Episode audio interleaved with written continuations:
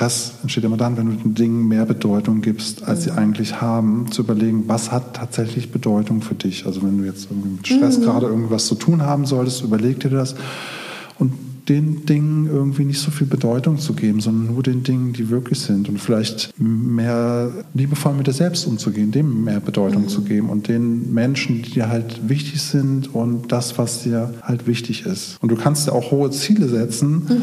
nur geh die langsam an.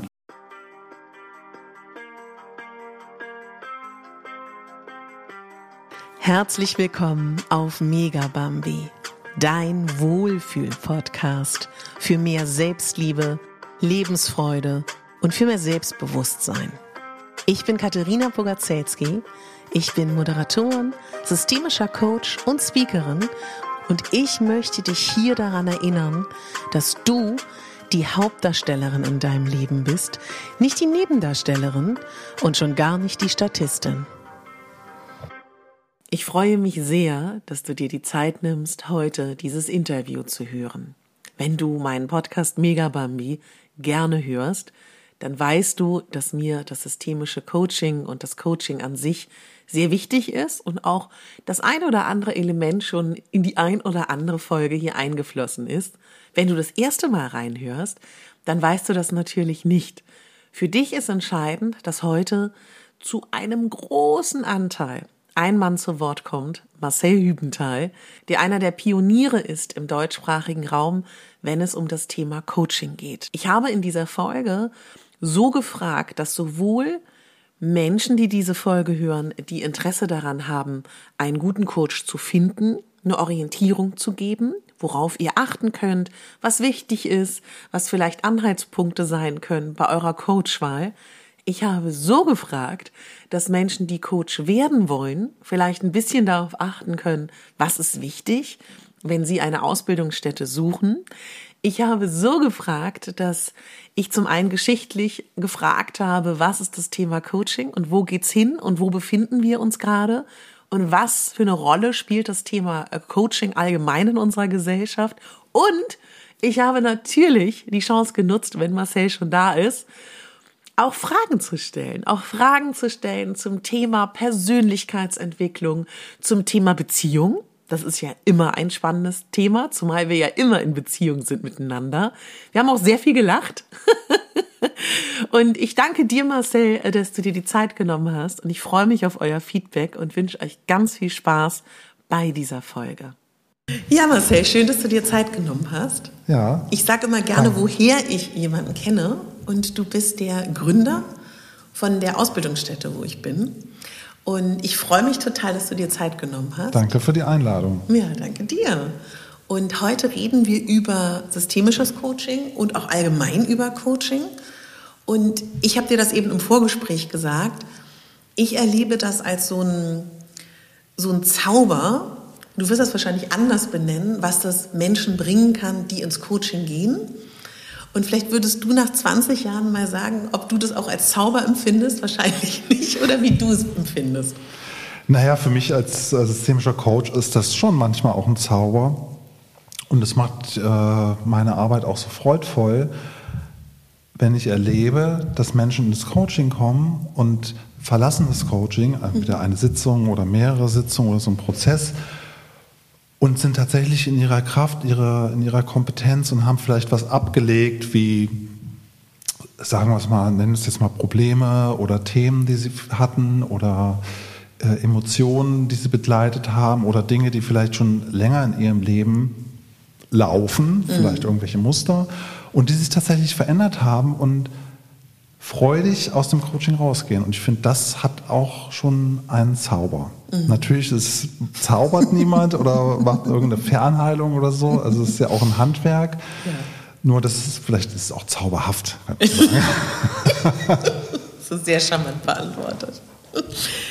Marcel, du musst mir mal als allererstes sagen, vor 20 Jahren, ne, hast du gesagt, bist du dazu gekommen. Du, also würde ich schon sagen, alles, was ich weiß, ungefähr rund um diese Zeit fing das auch wirklich an, dass in Deutschland überhaupt so Coaching oder dass es so genannt wurde, begonnen hat. Ne? Vielleicht, ich überlege gerade, Wollen wir vielleicht an dem Punkt schon den Unterschied zwischen Beratung und Coaching aufmachen? Oder findest du es da vor 20 Jahren noch gar nicht so wichtig?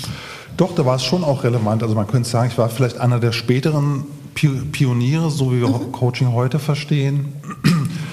Und als ich so angefangen habe, da gab es jetzt auch keine klassische Coaching-Ausbildung, sowas wie du jetzt mhm. da absolviert hast, mhm. sondern da gab es verschiedene Weiterbildungen, also ja, können sagen, Methoden und Ansätze, die so aus Amerika rübergeschwappt sind, wie das ja mhm. oft so war.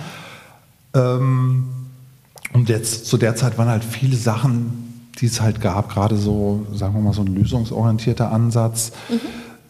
Der übertragen wurde aus einem therapeutischen Kontext in einen organisatorischen Kontext oder auch in ganz andere Kontexte, vielleicht für Persönlichkeitsentwicklung. Und da mhm. war halt auch gerade so Persönlichkeitsentwicklung war so, wow, wir können uns persönlich weiterentwickeln. Das war halt zu so der Zeit gerade so ja. Thema. Das ist tatsächlich möglich mhm. mit Methoden. Mhm. Und da gab es dann gerade so NLP war halt eine Riesenwelle, das war unglaublich en vogue, dass man mhm. NLP, man dachte halt, ja, ich kann hier äh, was programmieren, ich kann mein Gehirn umprogrammieren. Ja. So, weil der Name das halt so, also neurolinguistisch äh, Programmieren so hergegeben hatte, obwohl die Übersetzung jetzt auch nicht ganz stimmig ist. Gemeint war natürlich was anderes. Und sowas habe ich halt gemacht und andere Dinge, so energetische Modelle, äh, schamanische Sachen und was man halt mhm. halt alles so gemacht hat. Ja. Ähm, ja, und zu der Zeit gab es halt viele Leute, die sich halt auch Coaches genannt hatten, halt keine Ausbildung hatten, vielleicht mal eine Weiterbildung oder die mhm. halt so gerade so in diesem Führungskräftebereich Leute, die Manager waren, Führungskräfte waren, die dann eigentlich Beratung gemacht haben und haben das Coaching genannt. Mhm. Und dann gab es so Leute wie mich, die so Veränderungs- und Persönlichkeitsentwicklung gemacht haben und das auch Coaching genannt ja. haben. Und es war dann so ein bisschen kontrovers eigentlich, weil keiner wusste genau, was ist es denn eigentlich. Die einen haben gesagt, das ist Coaching, die anderen haben gesagt, das ist Coaching. Mhm. Und es hat sich dann eigentlich immer mehr herauskristallisiert, dass das eine eher Beratung ist und ja. das andere vielleicht Coaching. Also Beratung mhm. in dem Sinne, ich habe hier ein Wissen mhm. für, sagen wir mal, deinen Beruf oder deine Persönlichkeitsentwicklung, dann sage ich dir genau, was du tun kannst. Und mhm. Coaching ist es eher so, dass man Fragen gestellt hat und Methoden angeboten hat, damit Leute sich weiterentwickeln, ohne vielleicht eine Beratung da mhm. reinzugeben. Mhm. Du hast gerade Lösungsrahmen gesagt. Magst du vielleicht mal, weil ich glaube, das ist vielen nicht so klar, dass wir ja schon, so wie wir aufwachsen, und dann haben wir vielleicht irgendwie von Therapien gehört oder sie besucht und viel im Problemrahmen sind. Magst du mal diesen Unterschied zwischen Lösungsrahmen und Problemrahmen sagen? Weil das hast du ja gerade angedeutet, ne? Ja, das ist natürlich jetzt sehr sag ich mal, komplex aufzuschlüsseln ja. im Kleinen. Aber ich versuche es mal so zu beschreiben. Also Problemrahmen ist, wenn ich als Individuum in meinem Problem bin. Ja. Also ich denke oft an mein Problem, denke daran, wie das äh, Problem mich vielleicht einnimmt, dass ich vielleicht sogar dem Problem ausgeliefert bin. Mhm. Und das löst natürlich auch negative Emotionen aus. Das kriegt mein Umfeld mit, also in meinem sozialen Systemen, in meinen Beziehungen, die Menschen bekommen das mit. Und in einem Lösungsrahmen bin ich, wenn ich halt natürlich ganz einfach anfange, über Lösungen nachzudenken. Also was mhm. gibt es stattdessen? Was können Lösungen sein? Was können Ziele sein? Mhm. Und jetzt kann man auch, muss man da schon sagen, das ist vielleicht der Unterschied, wie ich halt denken kann. Wenn ich ja. mehr über Lösungen nachdenke, Lösungswege, Ziele, meine Kompetenzen, meine Kräfte, meine Energien, meine Fähigkeiten und mehr darüber nachdenke, bin ich halt auch mehr in diesem Rahmen, als wenn ich jetzt über Probleme nachdenke mhm. die ganze Zeit. Mhm. Und das ist, ich sage mal, deswegen auch komplex, weil das ganz viel mit dem Konstruktivismus zu tun hat. Das hat ganz viel auch äh, mit Hypnose zu tun. Mhm. Das heißt, wo meine Aufmerksamkeit hingeht, wie ich mhm. mein Leben gestalte. Das macht halt auch meine Wirklichkeit. Ja. Bin ich jemand, der halt viele Probleme hat? Bin ich jemand, der viel über Lösungen nachdenkt. Mhm. Ich kann auch beides gleichzeitig machen. Mhm. Nur was eins ist halt klar, um ein Problem zu haben, muss ich schon irgendwie eine Idee davon haben, was mein Ziel ist. Mhm. Denn wenn ich davon, davon, keine Idee hätte, könnte ich keinen Unterschied bilden und dann wäre das Problem auch kein Problem für mich, sondern wäre es etwas, was einfach da wäre. Mhm. Und ich würde es gar nicht Problem nennen. Mhm. Also machen wir das auch gerade im Coaching nutzbar, dass wir wissen, wenn jemand ein Pro sogenanntes Problem hat, das mal so genannt, mhm. dann gibt es auch schon ein Idee, eine Idee vom Ziel oder eine Idee ja. von einem Lösungszustand. Mhm. Ja, danke. Das heißt, diese Differenz ist eigentlich das, was, in, also die Differenz von, von der Lösung und dem äh, Ziel zum Problem macht das Problem erst zum Problem. Mhm. Und wenn wir jetzt wieder 20 Jahre zurückgehen, Marcel ist noch jünger und du das dann so gemerkt hast, du, da gibt es so diese zwei Lager, nenne ich sie mal, und du arbeitest dann eher in diesem Lösungsrahmen und mit den anderen Dingen, die du gearbeitet hast. Wie fühlte sich das dann für dich an und wie bist du denn dazu gekommen zu sagen, ich muss da was erschaffen? Ja, das habe ich jetzt erstmal überhaupt nicht äh, so gedacht. So, ich bin ja auch dazu gekommen, weil ich selbst mal so ein Coaching gemacht habe, weil mir das mhm. ähm, äh, jemand geschenkt hat, so zwei Coaching-Sitzungen. Die erste war eine totale Katastrophe. Und da, damals war das auch so NLP-Coaching. Ja, da dachten so die ganzen mhm. NLPler, sie könnten halt zaubern, sie machen jetzt ein wahnsinniges Format und so. Und danach ist man so puff irgendwie jemand anders und ist auf einmal so stark wie Superman oder Supergirl. Okay. Und, aber die zweite Sitzung, die hatte schon sowas, wo es so ein Aha-Moment in mir war und auch emotional was so Intensives in mir ausgelöst hat, dass ich wusste, hey, da ist irgendwas, das gibt es doch gar nicht. Dass das jetzt das mit mir gemacht hat, dass ja. ich so ein anderes Gefühl zu diesem Thema hatte, womit ich da hingegangen bin und das danach auch direkt sich in meinem Leben verändert hatte. Und dann hat mich das so interessiert und dachte, okay, da guckst du mal, was das ist, machst halt mhm. mal so ein paar Weiterbildungen. Dann habe ich so alles gemacht, was man im NLP machen kann, bis zum Lehrtrainer und was weiß ich. Mach, mach mal sehr, sehr viel irgendwie und äh, an halt ganz viele Dinge. Und ähm, ja, und dann habe ich eigentlich nur damit angefangen, weil mich das so interessiert hat, mit Leuten zu arbeiten und was das bei denen wieder bewirkt. Ja. Und da hatte ich überhaupt keine Idee davon, jetzt um nochmal auf deine Frage zurückzukommen, ja. da jetzt irgendwas Großes zu schaffen oder so. Ah, okay, das hattest du gar nicht. Nee, sondern ich habe in meinem eigentlichen Beruf gearbeitet, habe halt angefangen, so Coachings zu machen. Und dann hat es das irgendwie so rumgesprochen, mhm. weil ich auch so verschiedene Themen damals angeboten habe. Und dann sind immer mehr Leute zu mir gekommen. Mhm. Ja. So, ohne dass da jetzt groß Werbung gemacht hat, hatte oder so. Der Markt war natürlich auch viel, viel, viel kleiner, muss man also auch dazu sagen. Mhm. Und ja, das hat mich einfach sehr fasziniert, diese Veränderungsarbeit. Ich bin da so zum Weiterbildungsjunkie geworden für zehn Jahre. habe so viele Sachen gemacht, wo ich auch gar nicht alles erzählen möchte, was ich gemacht habe. die verschweigt man vielleicht lieber. Wo ich auch gar nicht weiß, ob die nützlich waren. Vielleicht schon. Alles, es wirkt ja irgendwie, aber. Ja alles Wechselwirkung. Ne? Ja, genau. Und hast du damals eher, also diese Zeit, die du beschreibst, wo es sich so rumgesprochen hat, waren das Einzelpersonen und waren das eher so private Themen oder war das eher schon so auch sehr im beruflichen Organisationsrahmen? Das waren alles äh, private Themen. Also mich hat so persönliche Entwicklung, mhm. mich hat der Mensch äh, interessiert, der einzelne Mensch. Organisationen haben mich überhaupt nicht interessiert. Das ist auch spannend. Weil ja, weil ich komme aus so einer Unternehmerfamilie und wie das halt manchmal so ist, da will man halt gerade nicht das machen, was seine Eltern machen. Mhm. So, also mhm. dachte ja. ich, Organisation interessiert mich nicht, will ich nicht. Ja. Ja. Und dann habe ich so Hypnotherapie, äh, Ausbildung gemacht, klinische Hypnose und so ein Zeug. Habe dann auch äh, zweieinhalb Jahre circa fast ausschließlich mit so hypnotherapeutischen Methoden gearbeitet. Ja.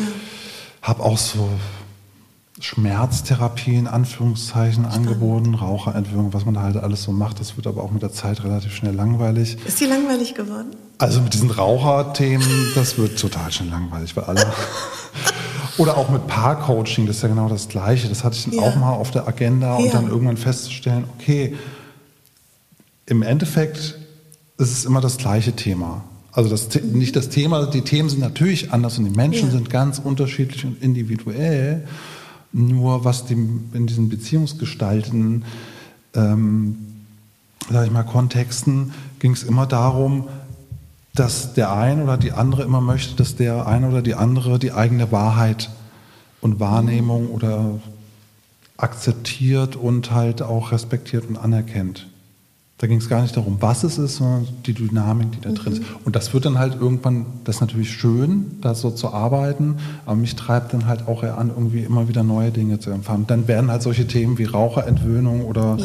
so Sachen für mich persönlich, das Ja. gilt jetzt für andere nicht, da haben Ja. andere vielleicht ein Durchhaltevermögen oder noch mehr Interesse an dem Thema und äh, sind dann noch mehr spezialisiert und Ja. viel mehr Profi als ich jetzt in so einem Thema. Und mich hat, Ja. war wichtig, diese Erfahrung zu machen und zu wissen, wie es funktioniert und dass es halt wirksam ist, um dann aber auch weiterzugehen. Ja. Also da ich mir sicher bin, dass es viele interessiert, hake ich mal kurz nach. Wenn du sagst, dass es beim Paarcoaching immer eigentlich diese Quintessenz war, glaubst du dann oder was deine Erfahrung ist? Kann man, also würdest du sagen, dass dieses Paarcoaching, so wie du es gemacht hast oder wie es auch heute Kollegen machen, wirklich viel verändern kann, wenn beide dazu bereit sind? Auf jeden Fall. Mhm. Bin ich mir ziemlich sicher, gerade wenn beide dazu bereit sind. Hm, Das ist wahrscheinlich selten so, ne? dass beide das wollen.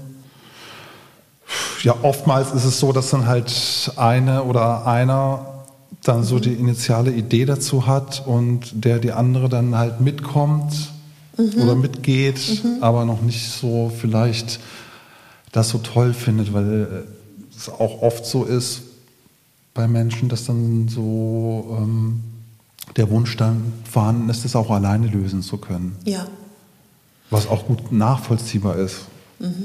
Würdest du aus dem, das ist jetzt vielleicht eine ein bisschen ungewöhnliche Frage, aus dieser Erfahrung und aus allem, was du über den Lösungsrahmen und über systemische Coaching weißt, etwas, was wenn jetzt jemand zuhört, der sagt, ich möchte, dass meine Beziehung sich verbessert, was du da als Rat geben könntest? Das ist halt eine super Frage, weil dann müssten ja meine Beziehungen auch alle immer richtig super gelaufen sein. Oder so. So wie von uns allen. Wie von uns allen natürlich, dass immer richtig läuft und auch äh, alles, was dazugehört. Die Beziehungen laufen natürlich bei jedem perfekt, nur bei einem selber meistens nicht. Aber überall, wo man hinguckt, natürlich läuft das richtig gut. Ja. Äh, wie war die Frage?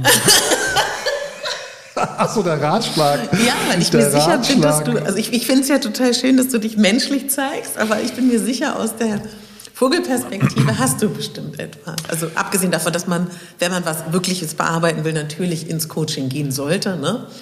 Ja, ich habe auch mal so eine, äh, das kann ich mal sagen, so eine Ausbildung als initiatischer Prozessbegleiter gemacht. Hm, auch noch. So mit so Naturmethoden und sowas. Das ist vielleicht gut, wenn man mal keine Coachingräume hat, dann kann man das aus in die. Nee, Quatsch. Aber was so äh, interessant äh, dabei ist, wenn man sich so, so Ak- Interaktionsmuster in Beziehungen anschaut, dass oftmals, wenn es sogenannte Konflikte oder Herausforderungen oder Probleme gibt oder dass sich einer oder eine in einer Beziehung gerade nicht wohlfühlt, dass dann schnell versucht wird, von der anderen Seite Lösungsvorschläge zu machen. Genau, ja. So. Und das ist ja auch immer saugut gemeint. Ne? Man möchte ja, ne, wenn ich jetzt so da, sage ich mal, meiner Partnerin geht es halt irgendwie schlecht oder hat irgendwas erlebt oder mit mir in Interaktion, irgendwas läuft nicht so gut, dass sofort kommt, ey, ja, Lösungsvorschlag, pass auf, ey, wir können das so machen oder wie wäre denn das und das oder so. Oder so eine Lösung, ne? so Angebote da so Ja. formuliert. Und dabei wird oft äh, was nicht gesehen, nämlich es wird übergangen, wie sie sich der die andere gerade fühlt in der Situation. Und das wäre so ein Rat, also da will ich jetzt auch keinen Anspruch auf Richtigkeit oder irgendwie, dass das jetzt das Maß aller Dinge ist, aber ich glaube, dass es wichtig ist, erstmal die Person, den Menschen, den die Beziehungspartner, Partnerin zu sehen und das anzuerkennen, ohne gleich einen Lösungsvorschlag zu machen Ja. zu sagen, ey, ich sehe dich da. Ich muss jetzt nicht sagen, ich sehe dich, ich höre dich oder was weiß ich. aber Ja. Dass man den anderen Menschen halt wahrnimmt und in dem Gefühl, in dem der oder sie gerade ist, Ja. das auch ausspricht und anerkennt, ohne jetzt Ja. gleich einen Lösungsvorschlag zu machen. Ja. Okay, ich sehe dich da drin, ich erkenne das an, Mhm. ich respektiere das. Und das auch erstmal so sein zu lassen, weil Lösungsvorschläge oder Lösungsideen kann man dann immer noch respektieren. Also es geht erstmal darum, den anderen Menschen wahrzunehmen und das anzuerkennen. Das würde ich jetzt mal so, so sagen. Ja. Ich erinnere mich auch an eine Szene, also Marcel war auch unter anderem mein Lehrer, wo du, ähm, ich, das war ganz am Anfang, ich weiß gar nicht mehr welches Modul, aber wo auf jeden Fall die Basissachen noch nicht so gesessen haben. Und wir haben dann halt auch immer in der Ausbildung, was das Schöne ist, ganz früh, dass wir auch immer wieder üben. Also, dass wir immer diesen Coaching-Prozess Klient und Coach üben in deiner Akademie und dann bist du so, also dann läuft es halt immer so, man wird so in Räume geschickt und jeder darf das dann üben und du läufst dann da halt immer so durch, ne, um zu gucken, um Rat zu geben oder zu hören, ob irgendwas funktioniert. Und ich weiß noch, dass das geht halt bei Marcells Ausbildung ganz stark darum, dass man wirklich einen guten Auftrag nimmt. Ne? Können wir später auch nochmal drüber reden, dass man wirklich diesen, kann man das sagen, na, dass wirklich das Anliegen richtig schön beleuchtet wird. Ob das ne, auch wirklich kann man das sagen, ohne zu sehr in der Fachsprache zu sein, dass es umsetzbar ist und dass man es schaffen kann. Vielleicht so, Marcel? Oder würdest du es, kann ich das, oder ist es zu schwammig? Ja, doch, kann man so sagen. Ja, und dann, dann war ich in der Coach-Rolle und mein Klient ähm, wollte dann, naja, im weitesten Sinne, dass deine Frau ihn sieht ne, und irgendwie sein Sohn auch. Und ich plapperte dann so weiter und ich erinnere mich da, daran, wie du dann so vorbeilaufend äh, irgendwie nur so mir so hingeworfen hast, total nett, aber auch, na, ist das denn so, dass, also die Frau ist ja nicht da und der Sohn. Ja, und das war für mich so, also das ist jetzt vielleicht so ein bisschen sehr wirr formuliert, aber in dem Moment habe ich so verstanden, so viele Dinge, die wir wollen, sind immer geknüpft an die anderen. Und das war für mich so ein, also dadurch, dass du das mir so gesagt hast, habe ich so wirklich auch verstanden, ja, es geht einfach nicht. Ne? Also die Frau und der Mann ist ja gerade nicht da. Und das ist, glaube ich, so was Ähnliches. Das vielleicht auch noch als zweiten Tipp, was du ja auch immer gibst oder wie auch dein, dein Coaching-Prozess aufgebaut ist. Du kannst nicht mit den anderen zusammen ne, daran arbeiten, sondern immer nur mit dir alleine. Genau, das ist ja im Coaching eigentlich ein, ähm, so eine, ein grundlegendes Vorgehen, dass es darum geht, im Coaching die Selbstwirksamkeit zu erhöhen. Ja. Und dass ich niemals andere verändern kann. Das wäre natürlich super, wenn ich das machen könnte. Als Coach die anderen verändern, dann ja. äh, geht aber nicht, noch nicht. Wer weiß, wie es in Zukunft entwickelt. aber es geht darum, dass die, dass die Selbstwirksamkeit der Menschen sich erhöht, dass sie selbstwirksam werden, dass sie ihre Kompetenzen entfalten können, wahrnehmen können, auch nachhaltig ihre Fähigkeiten entdecken können, ihre Stärken äh, entfalten können oder verstärken können, um dann mit diesen Themen oder Anliegen, die die haben, dort selbstwirksamer mhm. zu werden. Mhm. Oder, weil man die anderen nicht verändern kann, kann man mit dieser Selbstwirksamkeit auch die äh, Bedingungen vielleicht so verbessern, dass die Wahrscheinlichkeiten mhm. erhöhen, mhm. dass die anderen sich dorthin gehen, verändern, aber ohne, dass ich das erwarte mhm. oder davon ausgehen kann, dass das passiert, aber ich kann dazu beitragen, dass die, die Wahrscheinlichkeit sich erhöht. Ja. Und das geht auch wieder am besten mit der erhöhten Selbstwirksamkeit. Ja. Also das ist natürlich das, das Thema mhm. im Allgemeinen, selbstwirksamer zu werden. Mhm. Ja. Und klar ist, ne, bei der systemischen Arbeit, das ist aber bei mir auch erst später gekommen mit dem mhm. systemischen Ansatz, gehört natürlich auch dazu zu wissen, wenn sich jemand selbst verändert, mhm. dass das in diesem System auch schon wirkt. Mhm. Ja, mal angenommen, ich bin ein Familiensystem und habe da, ich mache mal so als Beispiel, habe da irgendwie ganz äh, profan so ein Thema mit meinen Eltern. Ja. So und habe immer Emotionen oder die irgendwie negativ sind, weil ich gerne möchte, dass die mich verstehen oder dass die mal nachfragen, was mich interessiert und so und die ja. machen halt nichts. Mhm. So, da würde ich die doch am liebsten gerne verändern. Ist doch klar. Jetzt hört mir doch was, interessiert euch doch mal. Und dann fragen die vielleicht so mal, aber ich merke trotzdem, die interessieren sich nicht wirklich dafür. Ja, ja. Vielleicht auch, weil sie es gar nicht verstehen oder. Genau. Könnte auch sein, weiß jetzt nicht genau. Aber wenn ich dann es schaffe, beispielsweise im Coaching mhm. oder auf einem anderen Weg, das zu verändern, dass ich nicht mehr diese negativen Emotionen oder Traurigkeit darüber habe oder Wut oder Ärger, dass meine Eltern mich vielleicht nicht mhm. verstehen oder sich nicht interessieren und damit im Rein mit mir bin und selbstwirksam bin und meine äh, andere Emotionen habe und andere Perspektiven auf meine Eltern oder die Beziehung einnehmen kann und komme dann mit diesen neuen, sagen wir mal, leichteren Emotionen, positiven Emotionen in dieses Familiensystem wieder mit mhm. meinen Eltern, dann hat sich ja für mich schon was verändert. Ja. Das ist schon mal der Knaller, kann man sagen. Ich weiß. Ja, und gleichzeitig, dadurch, dass ich in das System reingehe, verändert sich auch das System. Also Mhm. selbst wenn ich es nicht ausspreche, ne, ich kann ja auch sagen, liebe Eltern, so, jetzt meine Emotionen sind jetzt positiv, mal gucken, wie ihr so reagiert. Brauche ich überhaupt nicht. Ich kann da so reingehen und so sein, wie ich dann halt bin mit diesen neuen Gefühlen, neuen positiven Emotionen und das System wird sich verändern. Das heißt, meine Eltern werden darauf reagieren. Und im besten Falle natürlich zu etwas Positivem. Und das ist auch so ein systemischer Gedanke, Ja. dass ich, wenn ich mich verändere, auch in meinem System was verändern kann, ohne die Erwartung zu haben oder ohne dass ich das jetzt genau kalkul kalkulieren kann, sondern es passiert einfach, es ist halt dynamisch. Die Dynamik kann ich nicht bestimmen, aber ich weiß, dass sie was verändern wird. Nur was, das weiß ich nicht. Ja.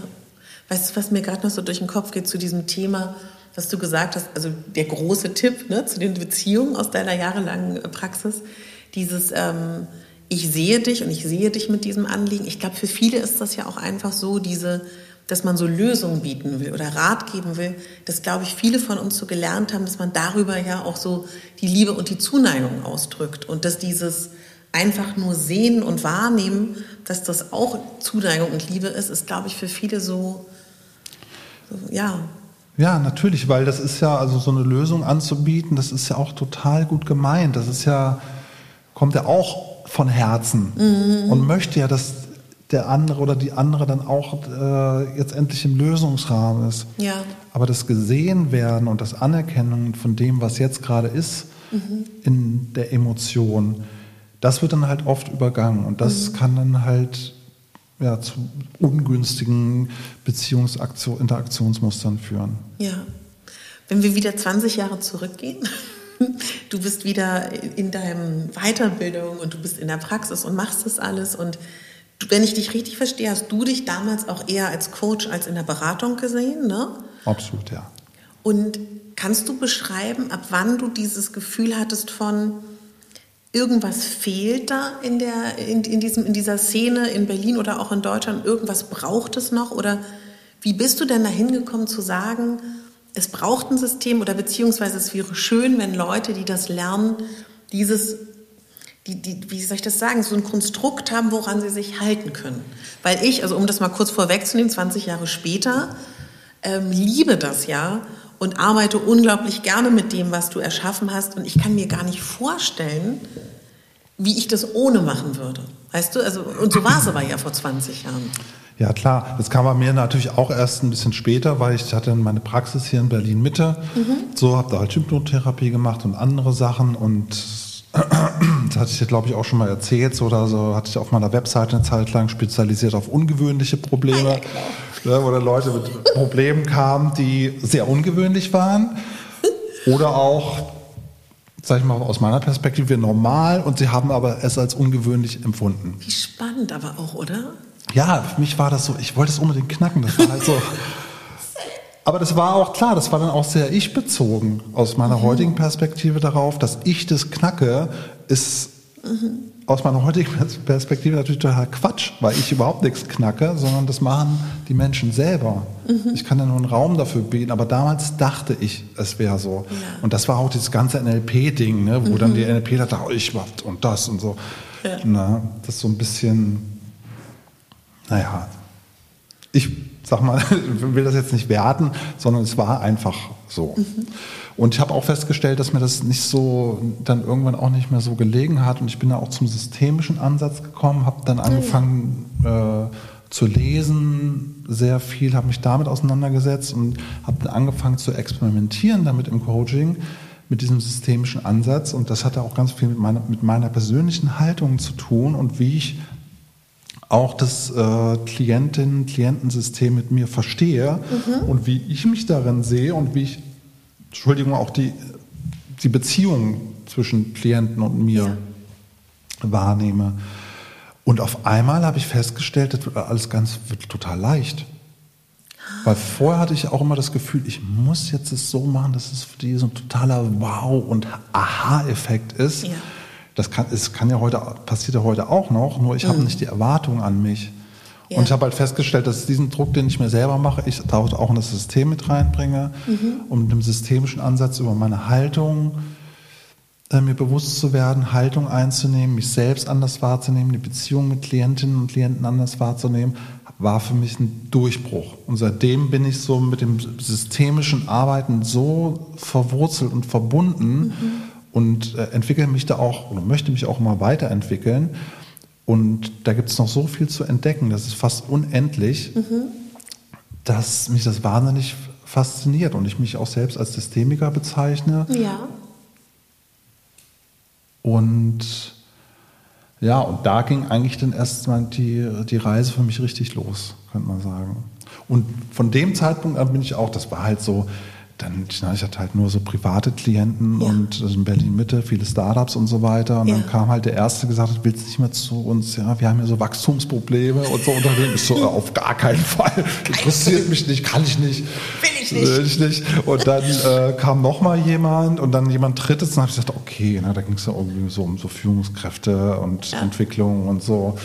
Und ich hatte das ja auch schon äh, gelernt, wollte da aber nicht in die Anwendung gehen, mhm. habe das dann, dann gemacht und war dann auf einmal da und dann hatte ich totales Aha-Erlebnis und habe gemerkt, wow, aus systemischer Sicht ist es mhm. ja das Paradies hier mhm. mit diesen unterschiedlichen Hierarchien, wie die Leute äh, interagieren, was die für Beziehungen ja. haben, wie, wie da so die, äh, was da für Themen aufkommen und wie ich da als Systemiker arbeiten kann und dass es mhm. auf der einen Seite herausfordernd ist, aber auch meine, meinen Blick weitet, meine Perspektive geweitet hat und ich mich da unglaublich wohl gefühlt habe und das dann auch nochmal ein Türöffner war. Mhm. Und dann habe ich halt angefangen mit Führungskräften, Managern, also auch mit ähm, aus großen Unternehmen zu arbeiten. Es war auch ein Zufall, aber es hat dann auch irgendwie rumgesprochen, dass da mit, sagt man denn, hochrangigen ja.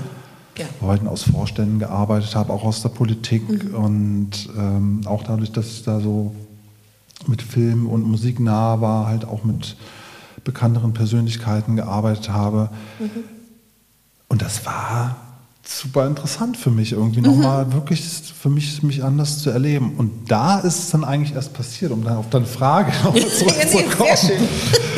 ja, weil ich dann gemerkt habe, habe ich so viele Fehler gemacht, weil ich wusste, was ein Ziel ist, so wie ich ein Ziel gut formuliere, so smartmäßig, wie man das halt ja. macht, ne? also so spezifisch und so weiter, Aha. messbar und so.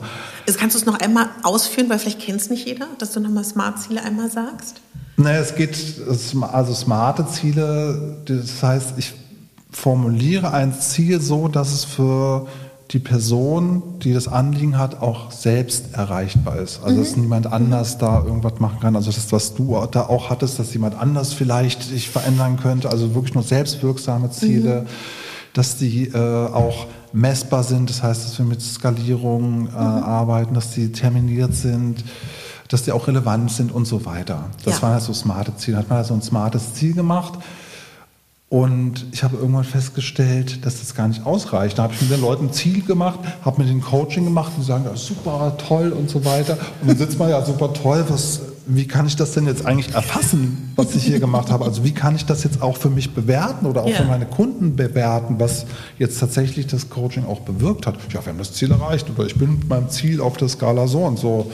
Mhm das habe ich gemerkt, dass das nicht ausreicht. Und dadurch sind halt auch viele Sachen passiert, die nicht geklappt haben. Da ah, stand ja. ich natürlich auch mit Kollegen, die ähnliche Ausbildung gemacht haben oder mhm. in ähnlichen Bereichen in Austausch. Und wir haben uns darüber ausgetauscht, auch in Supervisionsgruppen, was da eigentlich passiert, was es braucht. Und bei mir kam immer die Idee, das reicht nicht. Mhm. Ne? Da gab es mhm. schon dann die Idee, wir brauchen Auftrag, Angebote. Und dann habe ich halt angefangen, äh, so einen Auftragsklärungsprozess zu entwickeln. Ja. Den jetzt natürlich nicht alleine, ich bin ja jetzt kein Erfinder davon, mhm. sondern solche Sachen gab es ja halt schon. Es gab mhm. auch schon Coaching-Prozesse. Aber selbst die waren mir nicht ausführlich genug. Ja. Und habe halt angefangen, Modelle zu entwickeln, auch systemische Modelle, ähm, die alles keine Erfindung meiner selbst sind, mhm. sondern wo ich einfach Dinge zusammengetragen habe von mhm. den Sachen, die ich gelernt habe, die ich von meinen Lehrern hatte, die ich äh, aus Literatur hatte ja. und habe das immer mehr spezifiziert und zu Prozessen, Modellen und Ähnlichem entwickelt und habe es halt in der Praxis ausprobiert. Bis ich dann also festgestellt habe, ja, das brauchst und das brauchst noch und hier musst du noch die Frage stellen und ich muss den Auftrag so formulieren, dass ich dann am Ende von so einem Coaching, weil das war mir wichtig, mhm etwas Messbares habe, wo ich mit meinen Klienten dran festmachen kann, das ist tatsächlich der Unterschied aus dem Coaching. Ja. Wie soll ich denn den Erfolg meines Coachings mit meinen und den Erfolg meiner Klienten nach, nach so einer Sitzung oder nach einem Prozess überhaupt klar definieren? Weil Ja. das ist ja, ich arbeite ja nicht mit Zahlen, sondern mit Menschen, mit Selbstwirksamkeit, mit Kompetenzen, Fähigkeiten, Emotionen. Und dafür habe ich dann diesen, diese Auftragsklärungsprozesse entwickelt und unterschiedliche Interventionen abgewandelt, die ich gelernt hatte, dass ich die auch professionalisieren kann. Mir ging es immer darum, das auch zu professionalisieren. Und das habe ich dann so gemacht. Und viele Klingt meiner, so leicht, Marcel. ähm, ja, aber ich war ja nicht der Einzige. Also viele meiner Kolleginnen und Kollegen halt auch. Und ich hab, bin dann halt meinen Weg gegangen, auch mit dem systemischen Ansatz ganz klar. Und ich hatte vorher schon auch so ein Weiterbildungsinstitut mit einer Kollegin, wo wir so NLP und andere Sachen irgendwie, das wollte ich aber nicht mehr. Und dann kam mir irgendwann die Idee, weil ich zu der Zeit, würde ich jetzt mal sagen, auch als Coach sehr erfolgreich war. Ja. Also sowohl von meinem Klientel, von meinen Honoraren, also auch wirtschaftlich sehr erfolgfolgreich ähm, und auch vielleicht vom Ansehen. So. Es war jetzt nicht irgendwie, stand ja in keiner Zeitung drin oder so, sondern es war einfach so, die Kunden kamen und Ja. ich wurde halt weiterempfohlen. Und dann dachte ich, na, das, was ich hier mache, ist jetzt auch kein Wunderwerk oder sowas, sondern das sind ja klare Strukturen, Prozesse, das ist ein Handwerk Ja. was Kriterien halt hat, wie man so ein Handwerk oder Aspekte auch hat, wie man so ein Handwerk durchführen kann. Und das kann jeder lernen, dachte ich. Dachtest du. Ja, und dann kam mir die Idee, na gut, wenn das jeder lernen kann, dann kann ich, kann ich das ja auch anbieten, weil Lehren hat mir auch schon und Training ist auch Spaß gemacht, sehr viel Ja. Freude bereitet, also neben Teamentwicklung, die ich zu der Zeit gemacht habe, mit Gruppen zu arbeiten. Und haben überlegt, okay, dann gründest du die Coaching Akademie Berlin und bietest das halt mal an. Ja. War Und- das aufregend für dich, der Gedankengang und die Umsetzung? Nee, Nee.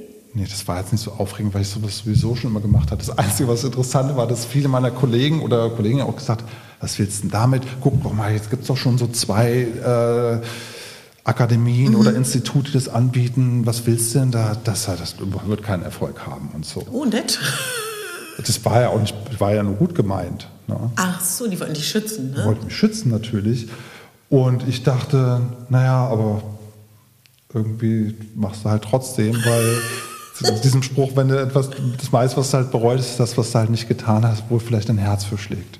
So, und selbst wenn es nicht erfolgt, dann ist es halt nicht erfolgreich. Mir ging es ja nicht um Erfolg, sondern Ja. diese Idee einfach zu verwirklichen. Und das war interessant. Und dann habe ich mich ein Jahr lang diesem Curriculum gewidmet, habe halt ein Jahr entworfen, welche Module das sein äh, sollen und diese Prozesse von Auftragsklärung, Coaching-Prozesse, verschiedene Interventionen umzuschreiben, zu professionalisieren, Modelle zu entwickeln, wie das sind und wie so ein Curriculum eigentlich auch sein kann, dass alles sich so verzahnt. Das war halt mein Ding, dass man ich weiß gar nicht, ob das jetzt für deine Hörerinnen und Hörer so interessant ist. Aber kann man auch rausschneiden, dann Nein. kannst du ja gucken. Aber mir war halt wichtig, ey, die Leute müssen wirklich tatsächlich äh, so wie so Basistools kennen, Ja. also was eigentlich Sprache bedeutet, wie ich richtig Fragen stellen kann, worauf ich achten muss, also wirklich Basics. Ja. Und das muss mindestens über ein Jahr lang, muss das immer wieder anwenden können mit unterschiedlichen Methoden, weil das überall vorkommt. Egal, was für ein Coaching ich mache, egal mit welcher Methode ich arbeite, Ja. das sind einfach Basics. Und da brauche ich mindestens ein Jahr für, wo ich immer wieder das erproben, ausprobieren kann mit Kommilitonen und da auch Feedback für bekomme, sodass ich Ja. mich dahin entwickle. Das war meine Idee. Und dann war meine Idee auch, möglichst viele unterschiedliche Interventionen zu beherrschen, sodass ich ein Spektrum habe. Ich muss Ja. jetzt ja nicht alle anwenden, aber welche finden, die zu mir passen? Oder wenn ich dann, wie mir früher, auch mal langweilig wird, auch mal wieder neue Interventionen, die ich schon kenne, Ja. ausprobieren kann. Und das ganz klar in einem Prozess, dem ich folgen kann, so dass ich da maximale Sicherheit habe und weiß auch, das sind Abläufe, die einfach saugut mit, in der Arbeit mit Menschen halt funktionieren. Und auch einen Prozess habe im Coaching, ähm, wie so eine Art Leitfaden, den ich folgen kann, der so gestaltet ist, dass ich ganz viele unterschiedliche Perspektiven mit einbringe und Aspekte, damit jemand, also meine Klientinnen und Klienten tatsächlich auch das umsetzen können im Alltag. Ja. Weil es reicht ja nicht, dass das im Coaching jetzt alles schön ist und dann gehe ich in den Alltag zurück und es ist wieder alles wie vorher, Genau. sondern dass da auch ein Transfer stattfinden kann. Und dass da gilt es ganz viele verschiedene äh, Dinge zu berücksichtigen. Das war mir halt auch wichtig. Und was mir auch wichtig war, war halt diese Haltung, von der ich vorhin gesprochen habe, diese Erfahrung, die ich gemacht habe mit dem systemischen Ansatz. Ja. Das, weil oft ist in der systemischen Arbeit so, da wird halt so fokussiert auf die Klientensysteme. Damit meine ich sowas wie das System, in Anführungszeichen, wo das Anliegen, Thema oder Problem halt stattfindet. Sei es jetzt in der Beziehung, an der Arbeit, äh, in der Herkunftsfamilie oder mit mir selber. Und das auch, äh, diese Haltung für mich sehr, sehr, sehr wichtig und die Grundlage auch, dass ich mit so einer Haltung in so ein Coaching gehe und dass ich die auch einnehmen kann und nicht nur gedanklich habe, sondern eine Haltung einnehme. Das heißt, meine ganze Identität wird in dem Moment, wo ich als Coach arbeite, wird halt von dieser Haltung geprägt. Das war auch so ein Aspekt, der mir wichtig war. Und natürlich systemisches Fachwissen, dass ich das auch verstehe. Also Ja. dazu gehört, es gibt so verschiedene Ansätze, einmal so einen phänomenologischen Ansatz, wo ich sage, das ist ein Phänomen, oder den konstruktivistischen, so- also nach auch Paul Watzler, also nach Watzlawick orientiert, dass Wirklichkeit immer in einem selbst entsteht. Daran glaube ich halt auch fest. Aber nicht nur, dass ich daran glaube, mittlerweile gibt es halt auch viele, viele Forschungen und Studien zu, das ist auch ein Teil, der mir wichtig ist, dass es halt alles immer up-to-date ist und dass ich mit Forschung auch belegen kann und mir Sinn geben kann, wofür mache ich denn das eigentlich? Ja. Egal, ob das nun aus äh, den Neurowissenschaften ist, aus der Pallenforschung, aus der Priming-Forschung, aus der Bewusstseinsforschung. Da gibt es so viele unterschiedliche äh, Forschungen und Studien zu, die ich mir halt auch mal wieder anschaue, dass wir das mit integrieren können. Ich muss das jetzt nicht alles meinen Klienten erzählen, aber es ist halt wichtig, dass ich davon was weiß, dass die Sachen, die ich anwende, halt auch eine Grundlage haben. Ja. Ganz, ganz wichtig. Ja. Und dass dann die Menschen, so wie ich und meine Kolleginnen und Kollegen auch arbeiten, klar so Interventionen haben, also etwas, womit ich dann arbeiten kann in so einem Coaching-Prozess mit deinen Klienten, was ich denen anbiete, also verschiedene Methoden und die das dann auch selbst irgendwann schaffen, frei damit umzugehen. Also Ja. nicht nur irgendwie eins, zwei, drei, das ist der Ablauf, sondern immer mehr Sachen verknüpfen, verbinden, intuitiv arbeiten können, also sowohl strukturiert als auch intuitiv und das zusammenbringen können, so wie es halt gerade auch in einer Kooperationsgemeinschaft mit den Klienten am passendsten ist. Ja. So, und da habe ich das Curriculum dann gemacht und habe dann Ja. 2010 den ersten Ausbildungsgang hier in Berlin ausgebucht, auch durchgeführt. Und wie war das für dich? Das, war toll. Jahr? Also das erste Jahr, da habe ich noch viel auch dann on the fly ausprobiert oder verändert, immer mit den Rückmeldungen. Aber es war auch ein sehr äh, intensiver Ausbildungsgang, Ja, wo, ich, wo ich auch heute noch Kontakt habe zu Ja. einzelnen äh, der Absolventinnen. Oh, wie schön. Ja. Und was hat das dann, also wenn wir jetzt so ein bisschen vielleicht uns die ersten drei Jahre angucken, was ist dann in Berlin passiert, auch mit den Stimmen, die zu dir gesagt haben, brauchst jetzt noch eine Ausbildungsstätte? Haben die sich dann verändert, deine Kollegen? Das hat sich dann verändert. Oder bestimmt auch ganz schön, oder? Ja, also klar. Das war, äh, war schön. Und ich habe halt auch sehr viele Dinge selbst gemacht. Das heißt, ich war so, die habe die Ausbildung geleitet, habe fast alle Module bis auf ein oder zwei selber gemacht und das auch, bis auf zwei, genau von zwölf Modulen, glaube ich, habe ich dann über das Jahr zehn der Module selber gegeben. Und das auch die ersten drei oder vier Jahre, glaube ich. So in dem Zeitrahmen. Und also was ich in, wenn, wenn ich jetzt an meine Ausbildung zurückdenke, was eigentlich jeder Dozent gesagt hat, dass bis heute, und ich habe die Ausbildung ja auch, es ist jetzt auch noch nicht so viele Jahre her, dass bis heute, vielleicht siehst du es anders, keine andere Ausbildung im deutschsprachigen Raum so den Auftrag macht, wie wir das machen. Und so gründlich und so ausführlich. Und dass das so ein ganz großer Unterschied ist von vielen Ausbildungen. Glaubst du, dass, also, oder wie erklärst du dir das, dass es so ist? Weil das, also ich kann es mir, wie gesagt, ja gar nicht vorstellen, anders zu arbeiten. Wie erklärst du dir das? Also erstmal weiß ich gar nicht, ob das so ist. Mhm. Aber sagen alle. Auch interessant, ne? Wusstest Ja. du das, dass, dass die Dozenten das so sagen? Tja, hab schon mal gehört. Ja. Aber ich weiß es natürlich nicht. Ich kenne ja die, also Ja. ich hoffe mal, dass das andere Institute und Akademien auch so machen. Ja. So, damit, mir geht es ja nicht darum, dass wir besser sind, sondern dass der Beruf des systemischen Coaches immer mehr Anerkennung Mhm. Ja. Mhm. findet in, den, äh, in Europa oder den deutschsprachigen Ländern. Also das weiß ich Mhm. jetzt nicht so genau. Ich weiß nur, dass mir das total wichtig ist, dass ich da großen Wert drauf lege und dass das auch dazu beiträgt, dass ein, erfolgreich, äh, dass ein Coaching erfolgreicher ist, als wenn ich jetzt keine Auftragsklärung mache. Ja. Wenn du dir jetzt noch einmal kurz vorstellst, jemand sitzt dir gegenüber ja, und sagt so, ja, ich kenne ähm, Therapie, ich kenne Psychoanalyse und vielleicht war ich da auch oder ich kenne da äh, Leute, die da waren und irgendwie geht es mir vielleicht auch nur temporär besser oder es geht mir sogar schlechter jetzt nach den fünf Jahren. Und jetzt sagt mir jemand, ich soll noch ein Coaching machen oder auch ein systemisches Coaching. Was ist denn das überhaupt? Also wenn wir jetzt wirklich mal so bei, bei, bei der Entstehung der Blume anfangen, wie würdest du jemandem, der noch nie davon gehört hat, sagen, was systemisches Coaching bewirken kann? Ja, ich würde erstmal sagen, das ist so ein, äh, also ein Kurzzeitverfahren, was jetzt nicht über mehrere Jahre geht, sondern auf sich auf vielleicht wenige Sitzungen äh, reduziert. Aber das kann manchmal auch nur eine Sitzung sein, wo Menschen kommen, wo sie einen Impuls brauchen, wo man in einem kooperativen Gemeinschaftsprozess, wo der Coach keine Ratschläge gibt, sondern Fragen stellt, damit die Person, also der Klient oder die Klientin, in die eigene Kraft kommt, in die eigenen Stärken kommt, die Kompetenzen entfalten kann, neue Perspektiven einnehmen kann und die Selbstwirksamkeit oder das Selbstbewusstsein so erhöhen kann, damit das Anliegen die Person selbstständig aus sich heraus lösen kann. Und nicht wie es jemand sagt, dass es halt funktionieren soll, sondern eigenständig entdeckt. Und da, das macht man im Coaching, einem kooperativen Gemeinschaftsprozess, dass der die Klientin genau das erleben kann. So, mal, mal so abzukürzen. Ja. Aber was wäre, wenn man jetzt auf die Homepage geht von euch? Da gibt es ja noch viel mehr Weiterbildung. Wie ist denn das gekommen? Weil es gibt ja einen, einen bunten Fächer an Optionen, die man bei dir lernen kann. Ne?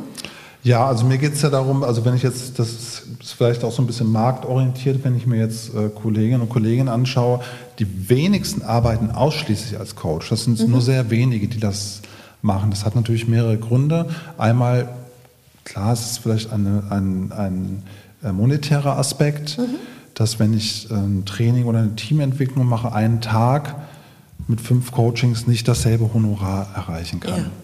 Ja. ja. Insofern haben die meisten meiner Kolleginnen und Kollegen zwei oder drei Standbeine. Und das ist dann Coaching, Training, Teamentwicklung. Das sind so die gängigen Sachen. Da gibt es natürlich noch so ähm, interdisziplinäre Bereiche wie Teamentwicklung, Organisationsentwicklung und solche Ja. Sachen. Aber meistens haben die halt so zwei, drei Bereiche, die anbieten, um mehrere Standbeine zu haben, aber nicht nur wegen Monitor, weil es auch, weil es einfach interessant ist, immer wieder Ja. unterschiedlich einmal mit Einzelpersonen oder mit Paaren zu arbeiten, dann aber mit Gruppen oder mit Teams, wo Dinge als aus systemischer Sicht sehr ähnlich funktionieren und doch anders sind. Dadurch bleibt es halt auch spannend und interessant. Und gleichzeitig kann ich mich, wenn ich das beruflich mache, mit diesen Bereichen einfach sehr, sehr, sehr gut aufstellen.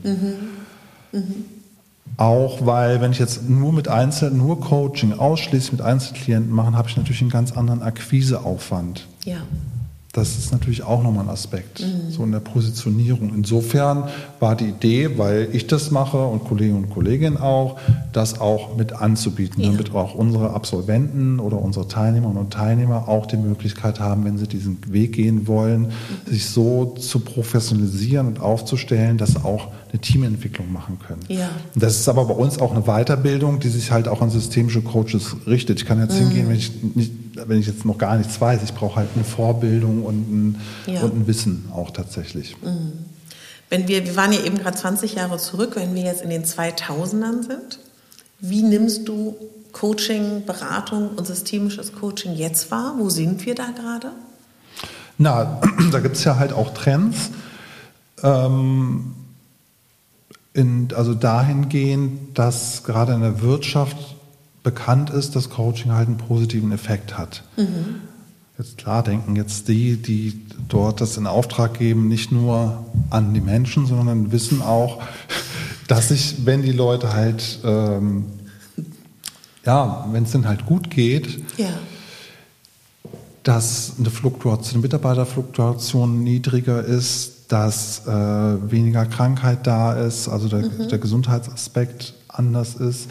Und wenn die Leute in ihrer Kraft und Kompetenz sind, ihre Fähigkeiten viel besser ausspielen können. Und da gibt es dann so Hochrechnungen, die ein bisschen unterschiedlich sind, äh, die besagen, dass dann die, die Wirtschaftlichkeit um 20 bis 30 Prozent steigt. Das ist enorm, ne? Und das ist enorm. Und das wissen halt viele. Nicht alle, aber Ja. viele wissen das.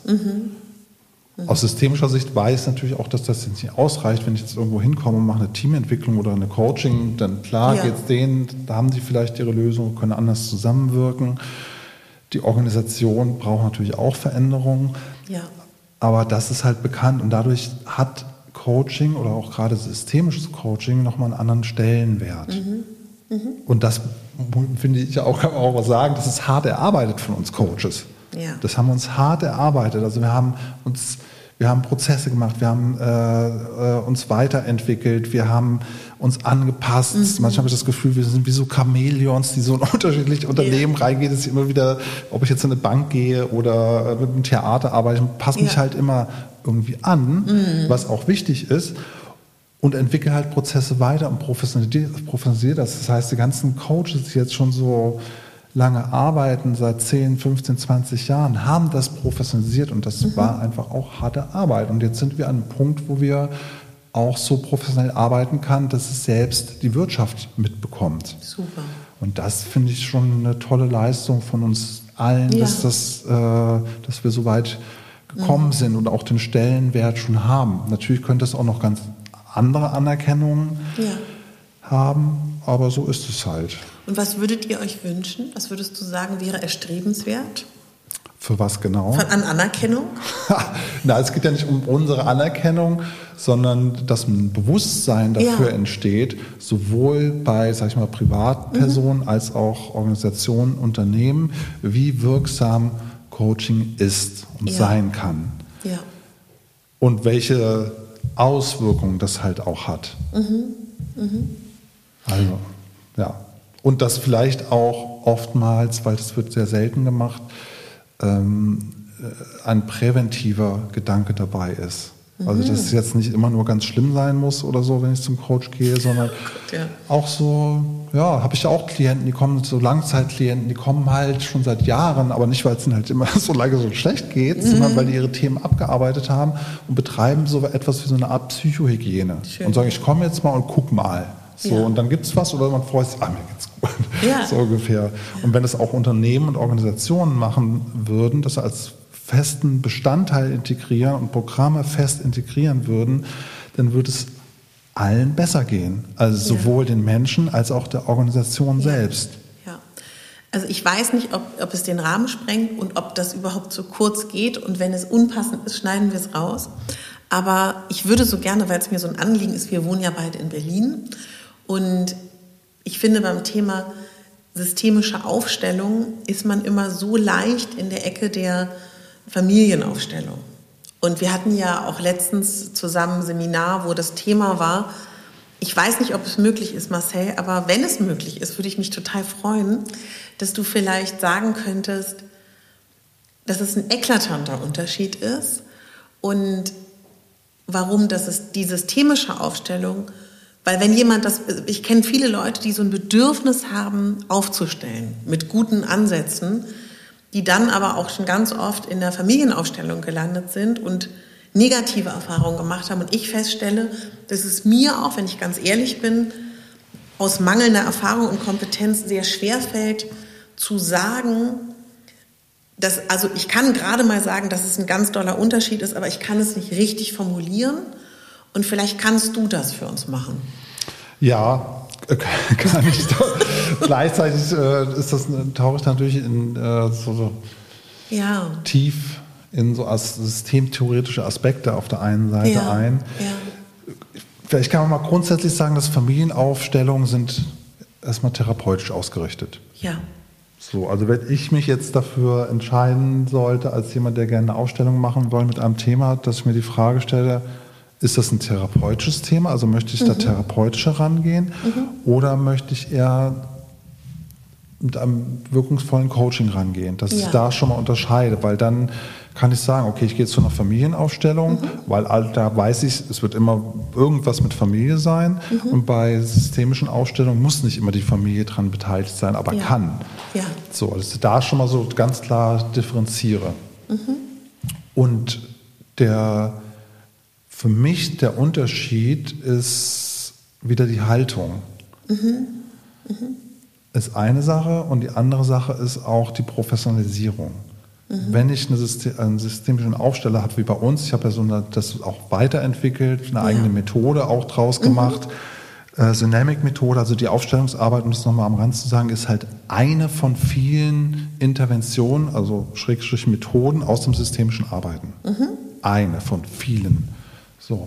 Und die äh, bei der systemischen Aufstellung oder Dynamic, so heißt die Methode, die ich da entwickelt habe, da ist die Haltung von mir, wenn ich dort Menschen begleite, genau dieselbe wie im Coaching. Nämlich, dass die Leute selbstständig, eigenständig ihre Lösung entdecken, ihre Kompetenzen entdecken, ihre Stärken spüren und, und auch ja, ihre Fähigkeiten spüren und das eigenständig entdecken. Weil aus meiner Perspektive sind diese Sachen immer nachhaltiger, wenn ich das selbst entdeckt habe, weil ich auch ein, damit in einen Lernprozess gehe, als wenn es mir jemand sagt, was ich tun soll. Was bei einer Familienaufstellung oft der Fall ist, wo dann der Begleiter oder da heißt es dann auch Leiter, das sagt auch schon mal so, die, wie, inwieweit das Augenhöheprinzip da ist. Also Leiter heißt, da gibt es jemanden, der ist besser, der halt sagt, wie es dort laufen soll in den Aufstellungen. Da kann man sich dann aussuchen, möchte ich dorthin gehen, wo mir jemand sagt, so soll es laufen, da gehe ich hin. Und, und klar, deswegen haben, machen auch viele schlechte Erfahrungen vielleicht damit, Ja. weil sie dann auf einmal etwas tun, was sie vielleicht doch nicht wollen und gar nicht vorher sagen können. Versus, ich gehe irgendwo hin, wo ich einen Rahmen finde, wo mir jemand ganz klar auf Augenhöhe begegnet und mir nicht sagt, was ich dort tun soll, mir aber die Möglichkeit lässt, alles auszuprobieren und selbst in Erfahrung zu bringen und dann eigenständig zu entscheiden, was für mich die für mich passendste Lösung ist. Ja.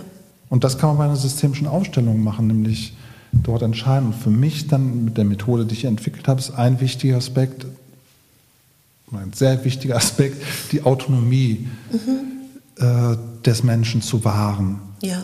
Das heißt, dass niemand irgendetwas tun muss, weil es jetzt nur methodisch so ist, sondern dass jeder sich ganz frei für oder gegen was entscheiden kann und sogar das als positiv betrachtet wird, wenn sich jemand für oder gegen etwas entscheidet, weil das nämlich uns Menschen ausmacht und dadurch diese systemische Aufstellung ähm, etwas Besonderes wird, weil alle, die dort mit dran beteiligt sind, das auch so machen und dadurch das etwas ganz Besonderes wird. Also nicht nur die Aufstellung selbst, sondern der Rahmen an sich ist schon sehr respektvoll, würdevoll, dem Thema demütig gegenübertretend und halt auch anerkennend für das, was vielleicht gerade ist.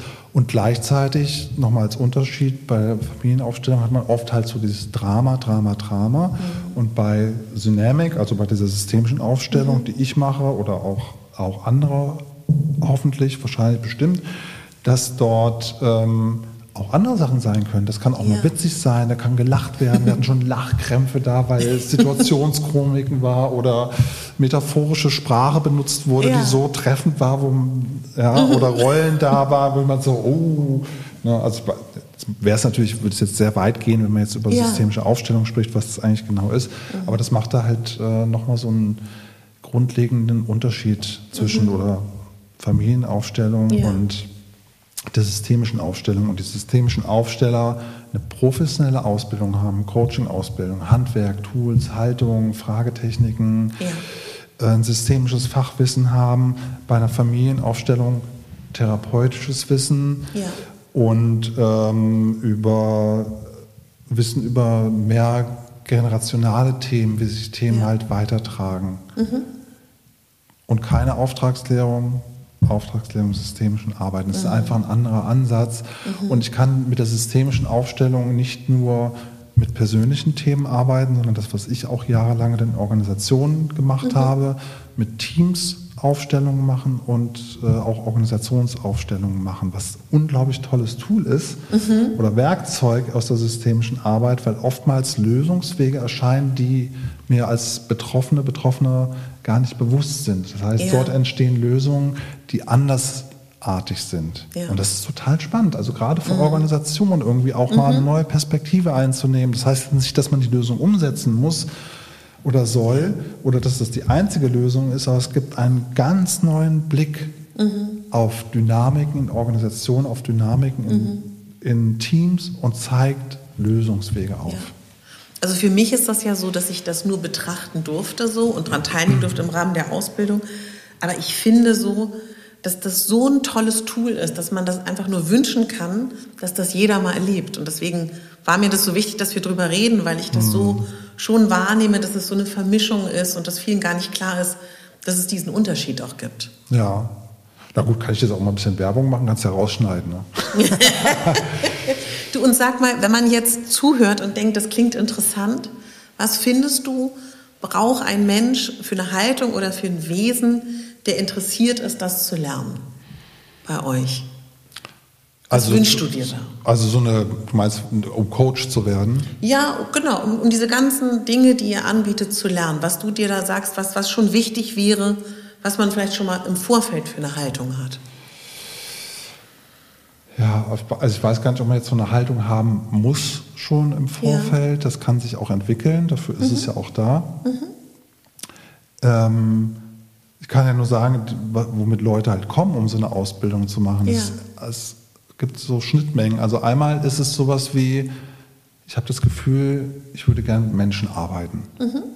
Wie auch immer. Mhm. Ne, dass man selber das Gefühl hat oder wird oft angesprochen oder so. Und das. Zweite ist auch, ich möchte mich äh, persönlich auch nochmal verändern, weiterentwickeln und vielleicht auch beruflich nochmal verändern, aber jedenfalls dieses, ich brauche nochmal Input, ich muss mal wissen, was gibt es noch in ja. der Welt so oder in mir.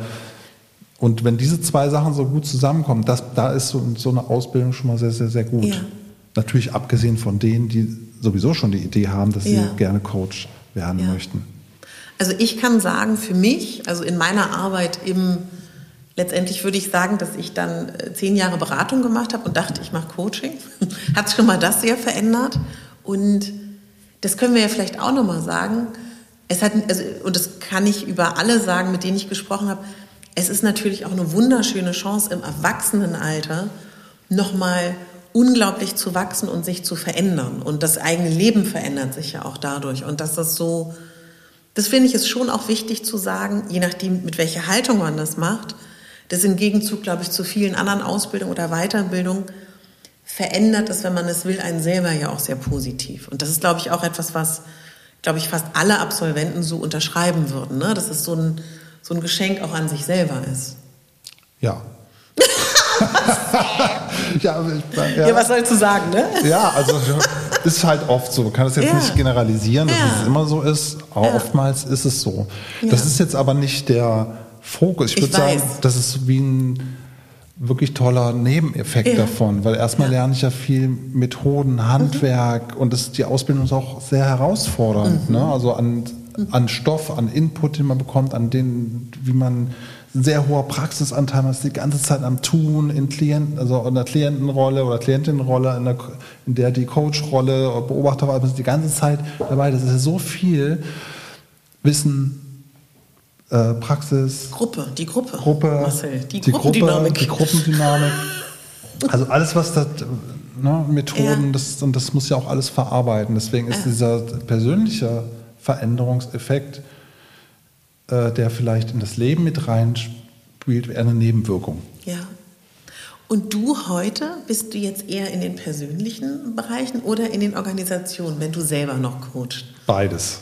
Ah, spannend. Hast du dir beibehalten? Ja, auf jeden Fall. Mhm. Ja, also ich habe, äh, sagen wir so einen Klientinnen, Klientenstamm von ja. Leuten, die halt immer wieder kommen. Ja. Habe kaum Kapazitäten, um mhm. neue äh, Klienten aufzunehmen. Habe auch extra meine Preise sehr hochgeschraubt, um abzuschrecken. ein Thema gewesen. Ich habe lange, Wirklich? lange, lange auch sehr niedrige Preise gehabt, Ah. bis mal so eine, äh, eine Absolventin von uns war, die halt so super straight.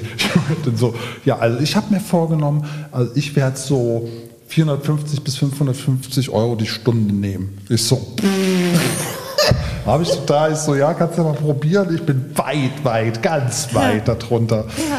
So, und äh, dann hat die das gemacht und hat gesagt, ja, ich weiß, dass jetzt nicht sofort so viele Klienten, will ich aber auch gar nicht. Mir reichen doch, wenn ich so vier, fünf Klienten über, das reicht mir doch. Was will ich denn, was will ich denn mehr? Ja. Und dann irgendwie habe ich die mal ein Dreivierteljahr wieder gesprochen. Ja. Und ich so, hä, und wie läuft's? Und, so, und sie so, so, so aus dem Passé. Ich so, hä, sehr gut. Ah, Ich so, wirklich? Sie so, ja, guck mal hier, das sind meine Preise, hat mir ihre Website. Ich so, ne, das, das hast du das gerade hier gelernt und ich mache das jetzt schon 15 Jahre und habe irgendwie ein Drittel von dem Preis und dann hat es mich echt viel innere Arbeit gekostet, um selber meine Preise zu Aber super, Marcel. Zwar nicht in ihrem Bereich, aber Ja. ah, in die Richtung zumindest. Ich glaube, dass du das jetzt teilst, motiviert hier viele, die zuhören, auch vielleicht mal über die eigenen Preise nachzudenken. Ja. Warum ist das so schwer, Marcel, mit den eigenen Preisen? Naja, man will halt auch viele äh, nicht ausschließen. Das ist es, ne? Ja, weil ich, wenn ich jetzt irgendwie, sag ich mal, Geringverdiener habe, es gibt halt auch viele Geringverdiener, Ja. die das trotzdem auch gerne an und ich würde die kategorisch von vornherein ausschließen, obwohl ich es vielleicht auch zu einem Preis Mhm. Ja. mit denen ein Coaching machen würde, weil ich das Mhm. auch gerne möchte, dann würde ich die halt ausschließen. Das möchte man jetzt ja auch nicht. Ja. Ja. Und wenn natürlich, wenn ich jetzt sehr hohe Preise habe, dann ziehe ich auch noch ein bestimmtes Klientel an und Ja. das muss ich ja auch wollen. Ja. Ja. Ob ich das will, das äh, Mhm. muss ich da ja auch so entscheiden. Marcel, was treibt dich denn um, was du teilen kannst? Weil dich treibt ja ganz viel immer um, aber so, vielleicht gibt es ja was, was du schon andeuten kannst. Oder auch nicht. So, wo, was, wo ich jetzt gerade so, Ja. äh, was noch so. Ja, was du dir ich bin ja sehr, bastelst. sehr untriebig. Ich also weiß. neben der Dynamic-Methode, die es jetzt schon auch über zehn Jahre gibt Ja. und weiterentwickelt und wir auch ausbilden, ja, da haben wir gerade viele Videos äh, gedreht, Mhm. auch mit ähm, Absolventinnen und also Aufsteller, Ausstellungsbegleiterin der Ja. Da äh, wird es jetzt in wenigen Wochen ganz viel Infos mal in Videomaterial geben, wie das so funktioniert, um die Unterschiede abzubilden. Wie ich finde, wunderbar. Die haben so wunder, wunderbar das auf den Punkt gebracht, wie ich das hätte gar nicht machen können. Das ist echt wirklich sehr schön. Da äh, freue ich mich auch sehr drauf. Ja, aber was mich so umtreibt, na gut, ich mache halt die persönlich, ich bin halt in Organisationen, mit denen arbeite ich gerne. Ja. Ich habe mit äh, zwei Kolleginnen ein, eine Consulting-Gesellschaft letztes Jahr gegründet, Wie heißt die? Goldberg Consulting, und dort machen wir Organisationsentwicklung. Ja.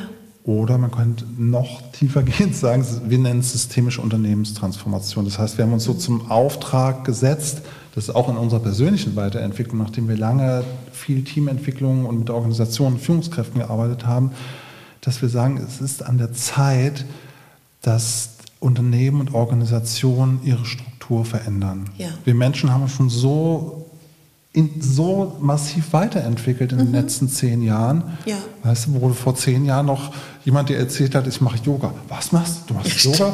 Heute ne, fragst, äh, fragst du, sag, fragst jemand, oh, machst du Yoga? Nee. Wie, du machst kein Yoga? Oder du meditierst nicht? Das ist geht ja gar schon, nicht. schon fast Aussätziger, so ungefähr. Ja, also der Mensch hat es einfach ganz woanders, aber die Ja. Organisationen sind sehr träge. Also nicht alle.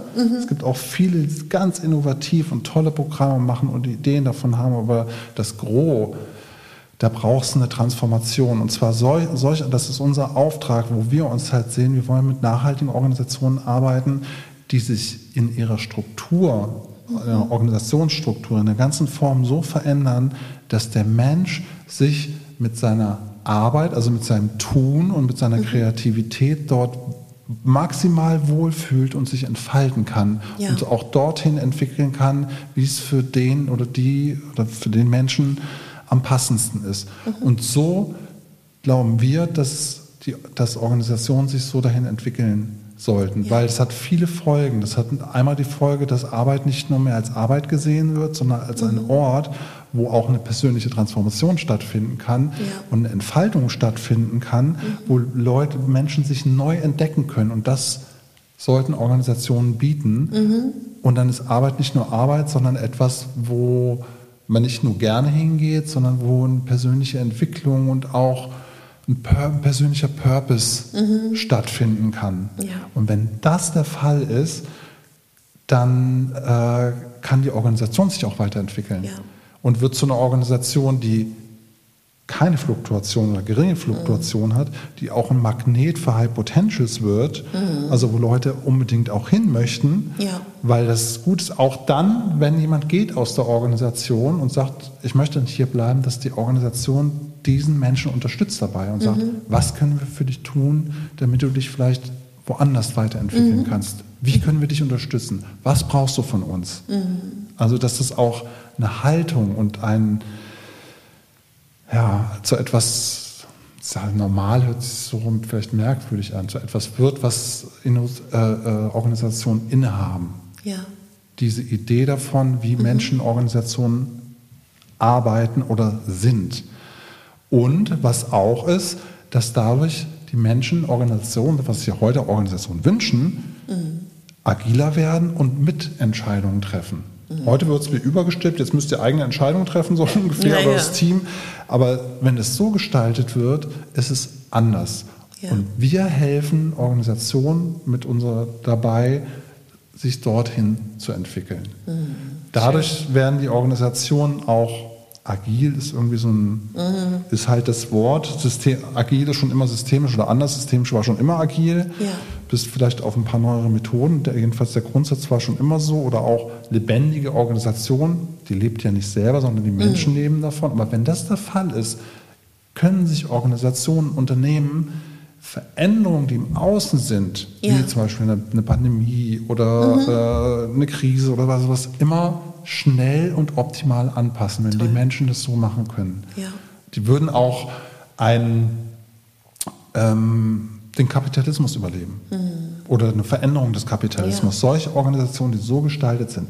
Und das wollen wir in die Gesellschaft, in die Organisationen bringen, weil wenn das in Organisationen so gelebt wird, können die Menschen, die in Organisationen sind, das wieder mit in die Gesellschaft rausnehmen und die Gesellschaft mit verändern. Ja. Also unsere Idee ist es, mit Organisationen in Kooperationsgemeinschaft, dass diese transformieren können, damit sie eine in Anführungszeichen lebendige Organisation gestalten und die Gesellschaft mit verändern.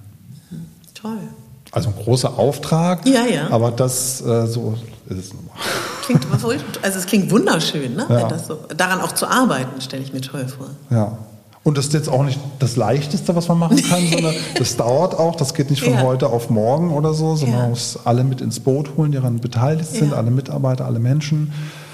Und äh, das auch immer wieder ausprobieren. Es gibt auch keine Schablone, wie das funktioniert, Mhm. weil jede Organisation ist anders, so wie da jeder Mensch auch. Und es geht nur sehr individuell. Ja. Und dann hast du auch noch, vielleicht magst du auch noch das andere Baby teilen, was du so gedanklich rumträgst? Weil guckst du mich gerade an, welches von Ich habe das? Gefühl, ich habe so ein Babyhort. so eine Kita. so eine, genau, so eine Krabbelgruppe. Also das, was auch sehr nah anstehend ist. Wovon ja auch Leute, die zuhören, dann auch daran teilnehmen könnten. Das meine ich. Du meinst mit dem IS, ja, das Institut, Ja, was ich jetzt ja, noch äh, ja. Gegründet habe, genau, das ist ein, äh, ein anderes Institut, das heißt Institut für systemische Kom Kompetenz, ISK. Mhm. Und das ist dann in, äh, auch in Kooperation mit den Dozenten, auch von der Akademie, Mhm. mit, der, mit denen wir arbeiten, mit anderen, wo wir ähm, nochmal außerhalb des Coachings Dinge anbieten, die vielleicht mit Persönlichkeitsentwicklung oder ganz spezielle Methoden, Tools anbieten. Da machen wir sowas wie äh, mit der Angela Lombard die äh, Internal Family Systems, also IFS oder ich biete mit der Marianne Kleinfärcher Retreats an, wo wir mal ins Ausland fahren und da, wo man mal so sieben Tage sich so persönlich weiterentwickeln kann. Wir haben unser Programm Create a Larger Life, wo du es lernen hört sich so komisch an, vielleicht erleben kannst, mhm. wie du dein Leben so und dich selbst so ausfüllst, also Create a Larger Life, sowas wie ein erfüllteres Leben kreieren kannst und das auch, wenn du möchtest, in die Welt tragen kannst. Also wie ja. du das, was in dir ist, in die Welt tragen kannst. Mhm. Also dich selbst nochmal irgendwo anders hinschiftest. So Retreats machen wir da oder auch so Paar-Coaching, äh, Weiterbildung für Coaches, dass die Paar-Coaching anbieten können. Toll, ja. The Work, äh, gewaltfreie Kommunikation. Allerdings immer bei uns auch mit dem systemischen Ansatz. Das heißt, wir schauen immer durch die systemische Brille ganzheitlich drauf, nicht nur methodisch, sondern ja. betten das halt auch ein. Wie funktioniert das? Was ist das aus einer anderen, höheren Perspektive oder Bewusstseinsstufe? Wie ist das einzuordnen? Wie entstehen Wirklichkeiten? Also im Sinne ja. von Konstruktivismus. Und um immer mehr halt auch zu verstehen, also ein Bewusstsein ja. zu bekommen, also ein systemisches Bewusstsein ähm, in sich wachsen zu lassen. Und Hypnose auch, hast du erzählt. Und Hypnose auch. Ja. Und Klopf. Und klopfen, klopfen, also du meinst, wie, wie nennst du es fachlich richtig? Da gibt es keinen. Also ich, bei uns heißt es systemisches EFT. genau. Emotional Freedom Technik. Ja. Noch eine äh, abschließende Frage. Was glaubst du oder was ist deine Einschätzung auch aus systemischer oder persönlicher Sicht? Wie sehr verändert die ähm, Auswirkung der Pandemie auch die Coaching-Szene? Ja, die hat es ja schon stark verändert. Mhm. Also ich mache ja auch schon viele Jahre Telefoncoaching, also ja. was ja auch sehr gut äh, funktioniert über Skype.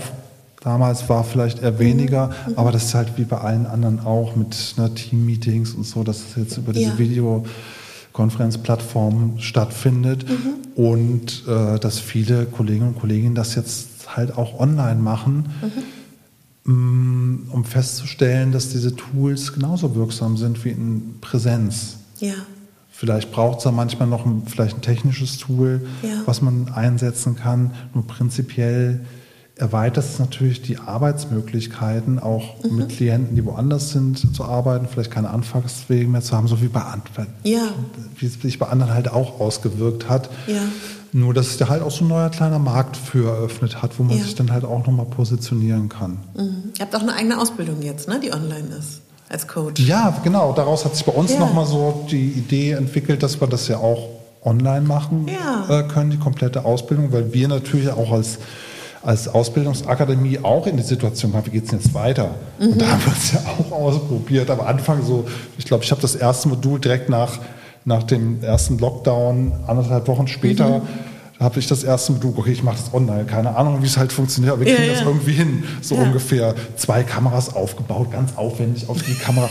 da ist so viel technisch schief gegangen, irgendwie, dass keiner gesehen hat, oh Gott, die halbe so leid getan, aber die haben es alles super gemacht, es hat auch gut funktioniert und äh, dann mit verschiedenen Tools gearbeitet. Wir haben es wir einfach getestet und haben dann immer mehr uns äh, da verfeinert, das verbessert um festzustellen, dass es jetzt mal, sage ich mal, inhaltlich und methodisch genauso gut funktioniert. Mhm. Der einzige Aspekt, der halt in so einer Gruppe dann nicht da ist, der ist halt dieses gruppendynamische Zusammenwirken, dass ja. man sich als Gruppe vielleicht nicht ja. so intensiv erlebt.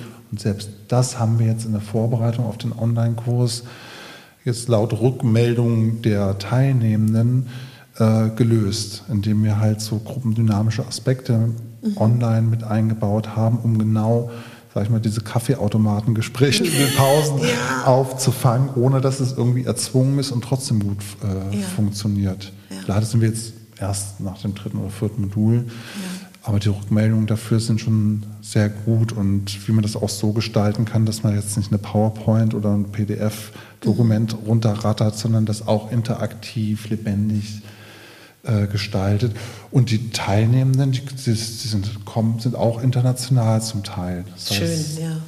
Für die war das natürlich ja. genau passend, irgendwie die sowas ja. gewünscht haben, aber jetzt nicht irgendwie 14 Mal nach Berlin oder in eine andere Stadt, Zürich oder Wien, wo wir halt mhm. noch so hinfliegen wollten. Ja. Also ich habe ja zum Teil auch die online bei euch gehabt, ne? so 50-50 war es bei mir. Und ich bin super dankbar, weil tatsächlich würde ich sagen, 70 Prozent meiner Klienten sind online und sind in anderen ah, ja. Städten. Also für, und dadurch, dass Ach, ich toll, so gelernt ja. habe, weißt du, ja. bei euch. Und für mich ist das so, also wenn ich manchmal auf so Events ältere Kollegen treffe, die, die, die dann sagen, sie wüssten gar nicht wie und die dann da auch so eine Scheu haben. Und dadurch, mhm. dass ich so gelernt habe, ich muss sagen, am Anfang war es für mich sogar schwieriger, persönlich das zu machen. Mhm. Und ich habe auch gemerkt, ich weiß nicht, wie du es wahrnimmst, ich habe ganz viele Klienten, die zu mir gesagt haben, dadurch, dass sie zu Hause sind und den Laptop aufklappen und theoretisch ihn zuklappen können, aus der Situation rausgehen, ist es für sie viel leichter, als wenn sie sich jemanden anrufen, in die Praxis gehen. Also ich fand mhm. das sehr spannend, dass es mhm. auch vielleicht anderen Menschen ermöglicht, durch das Online-Coaching auch ins Coaching zu gehen. Ja, natürlich. Hat gerade nochmal andere Möglichkeiten, ja. anderen Zugang dazu finden. Ja. Auf jeden Fall. Das ist ja toll. Also auch gerade, also das und dann vielleicht auch in so einem organisationalen Kontext, mhm. Leute, die halt wenig Zeit haben, jetzt nicht aus der genau. Arbeit rausgerissen werden, sondern das vor Ort ja. äh, gut gestalten können. Ja. Und das funktioniert natürlich super. Total. Am Telefon funktioniert es auch gut. Also diese Erfahrung. Das ist interessant, das habe ich noch nicht gemacht. Mache ich auch schon seit Jahren so. Klar ja. sieht man jetzt den anderen nicht, aber ja. über das Hören bekommt man, mhm. oder doch durch Fragen einfach bekommt man natürlich sehr, sehr viel mit. Ja. Wenn du dir vorstellst, also ist jetzt ein bisschen, also mal angenommen, auch eine der wunderschönen ja, Sachen, die ich heute gelernt habe, tu mal so als. Da würde jetzt dein Enkelkind sitzen, ja? Ist jetzt ein bisschen sehr abstrakt. Wenn du mich anguckst, Marcel. Und ich frage mich gerade, wie alt ich da bin, wenn er mein Enkelkind ist. Du bist so wie jetzt. Ja, genau. Du bist so wie jetzt. Das ist mein Enkelkind und ich bin trotzdem so wie jetzt. Stell dir mal vor. Stell dir das doch mal vor. Nee, aber das ist wahrscheinlich nicht die Frage. Also, nee, gut. also ich bin jetzt ein bisschen älter und. Genau, und, und du siehst da dein Enkelkind, was du liebst. Und du hättest so es können ein, zwei, drei, vier, fünf Sätze sein. Aus allem, was du bis jetzt so für dich gelernt hast. Und das wäre jetzt so, so dein Auftrag, deinem Enkelkind was mitzugeben. Von dem ganzen Erfahrungsschatz, den du so hast. Was würdest du da jetzt aus deiner heutigen Perspektive sagen, das könnte ich mitgeben? Obwohl wir ja als Coaches keine Ratschläge geben. Hm. Das weiß ich gar nicht. Also weil ich bin so ein Kontexttyp. Ich mhm. muss immer Kontext wissen. Also der Kontext ist mal, also ne, zu einem Thema beispielsweise. Ah ja, dann habe ich was. Ja. Weil Persönlichkeitsentwicklung ja auch so deins ist. Vielleicht ist dein Enkelkind gerade in der Krise. Ja. Und weiß nicht, wie es weitergeht. Hilft dir, ist das ein guter Kontext? Ja, sowas könnte man nehmen. Also ja, ich würde auf jeden nehmen. Fall, ein Satz wäre, hör auf dein Herz, mhm. hör auf deinen Bauch, mhm. glaube an dich, mhm sind drei. Wenn du noch was hast, voll gerne, Marcel.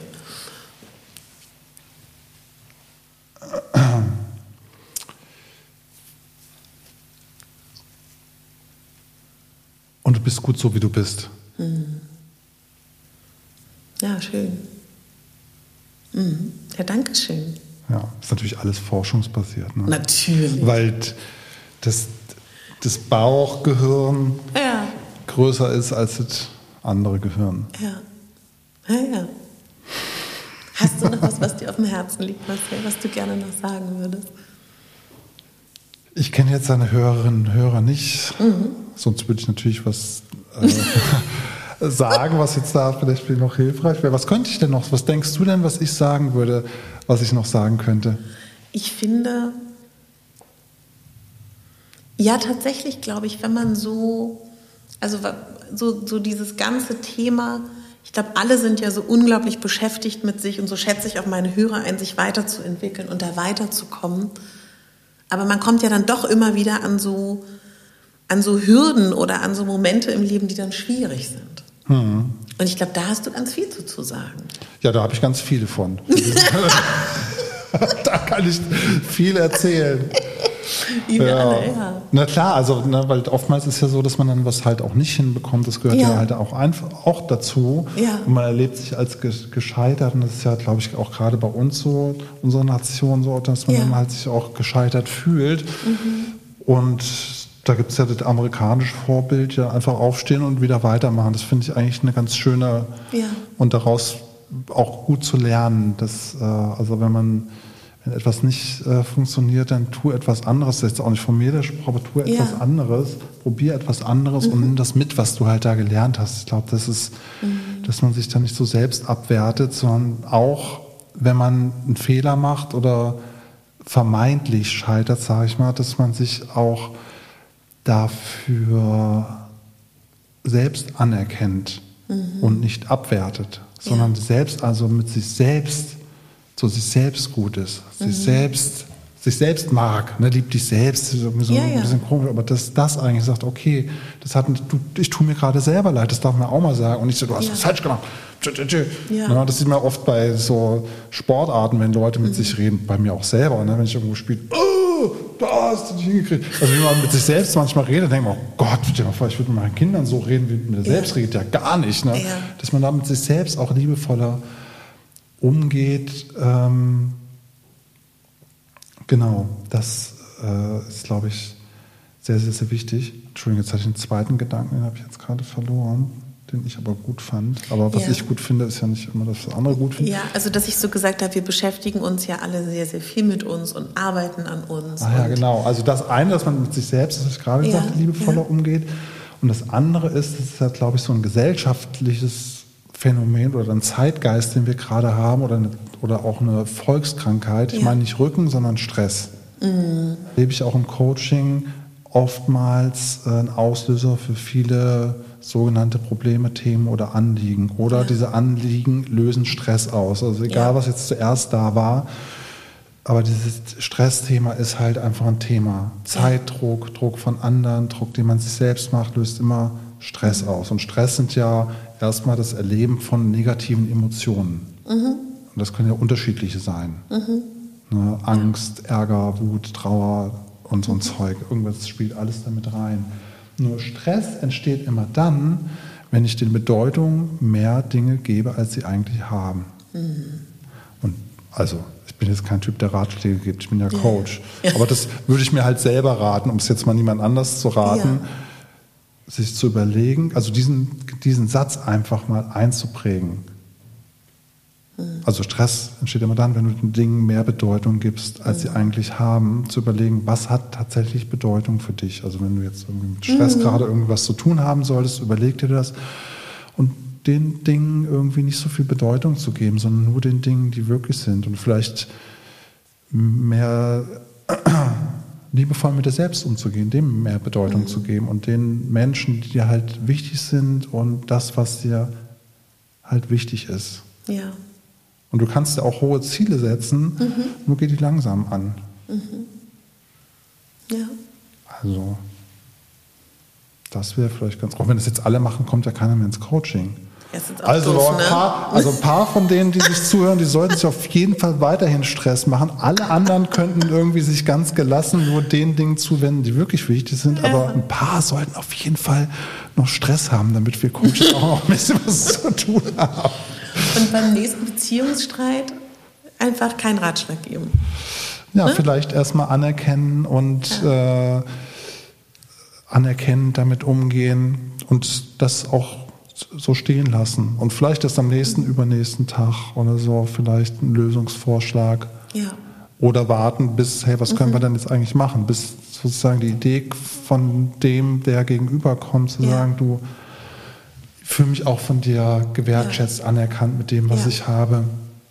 Und dann, äh, jetzt bräuchten wir was und dass ich dann da vielleicht erst was mache.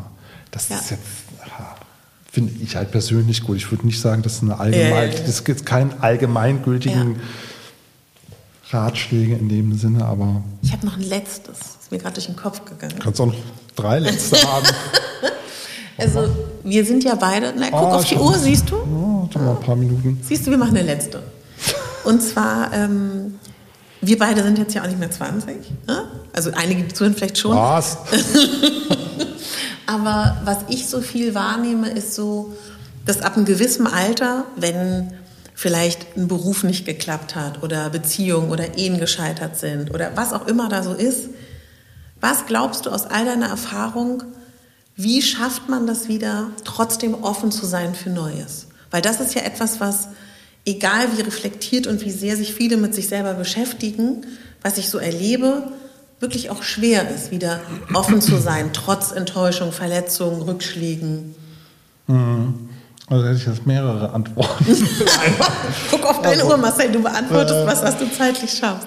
Naja, einmal ist es das Leben ja ein Lernprozess und das ja auch als solches begreife. Also das ist jetzt Ja. nicht das einfach so, okay, es ist halt so und das versuche ich das nächste Mal beim anderen zu machen, Mhm. sondern dass ich auch mir das für mich selbst erkläre, was ich eigentlich gemacht habe, dass das dass dazu kam. Mhm. Ja. Also ich das jetzt nicht irgendwie eine Schuld irgendwo suche, aus systemischer Sicht gibt es keine Schuld, sondern dass ich schaue, okay, welche Handlungen, Aktivitäten, Gedanken, Emotionen hatte ich eigentlich, dass die dazu geführt haben und wie hätte ich es gerne eigentlich in Zukunft und welche Aktivitäten, Gedanken, Emotionen soll ich denn haben? So, und jetzt kommt die Herausforderung, selbst wenn ich das immer wieder, ne, das gibt es ja ganz oft, dass man Klar. das so ähnliche Muster hat, dann denkt man, so, jetzt suche ich mir einen anderen Partner oder Partnerin, die komplett anders ist, dass mir das nicht mehr passiert.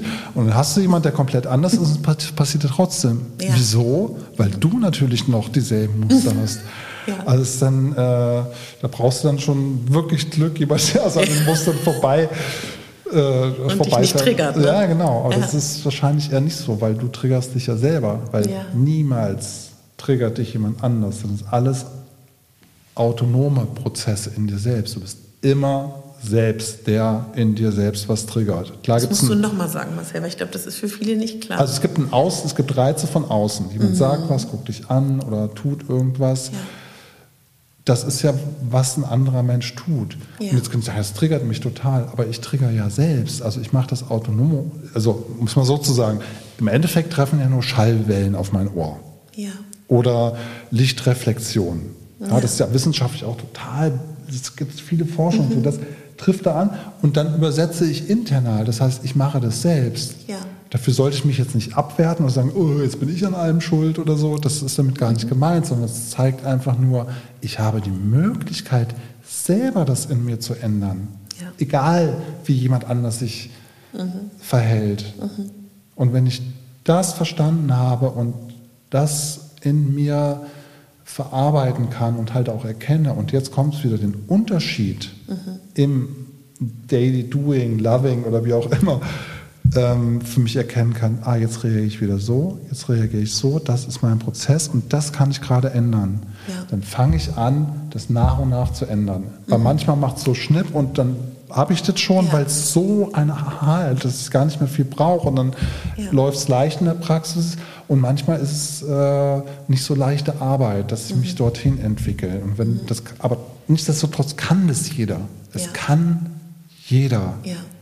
Und das ist das Entscheidende. Und wenn ich das weiß, kann ich das ändern. Und ich sage jetzt nicht, dass ich darin Profi bin. Das hat bei mir auch lange gedauert, bis ich meine eigenen Beziehungsmuster so erkannt habe und irgendwie sage, okay, ey, hatte er mit mir zu tun oder mit dem, wie ich vielleicht so sozialisiert wurde oder aufgewachsen bin. Und Ja. deswegen reagiere ich so. Das ist jetzt nicht wichtig, das Warum ist gar nicht so wichtig, Ja. sondern eher, ach so funktioniert das, weil ich es da so auch erkenne und jetzt habe ich die Möglichkeit, äh, das zu ändern. Jetzt kann ich vielleicht meine Grenzen neu definieren.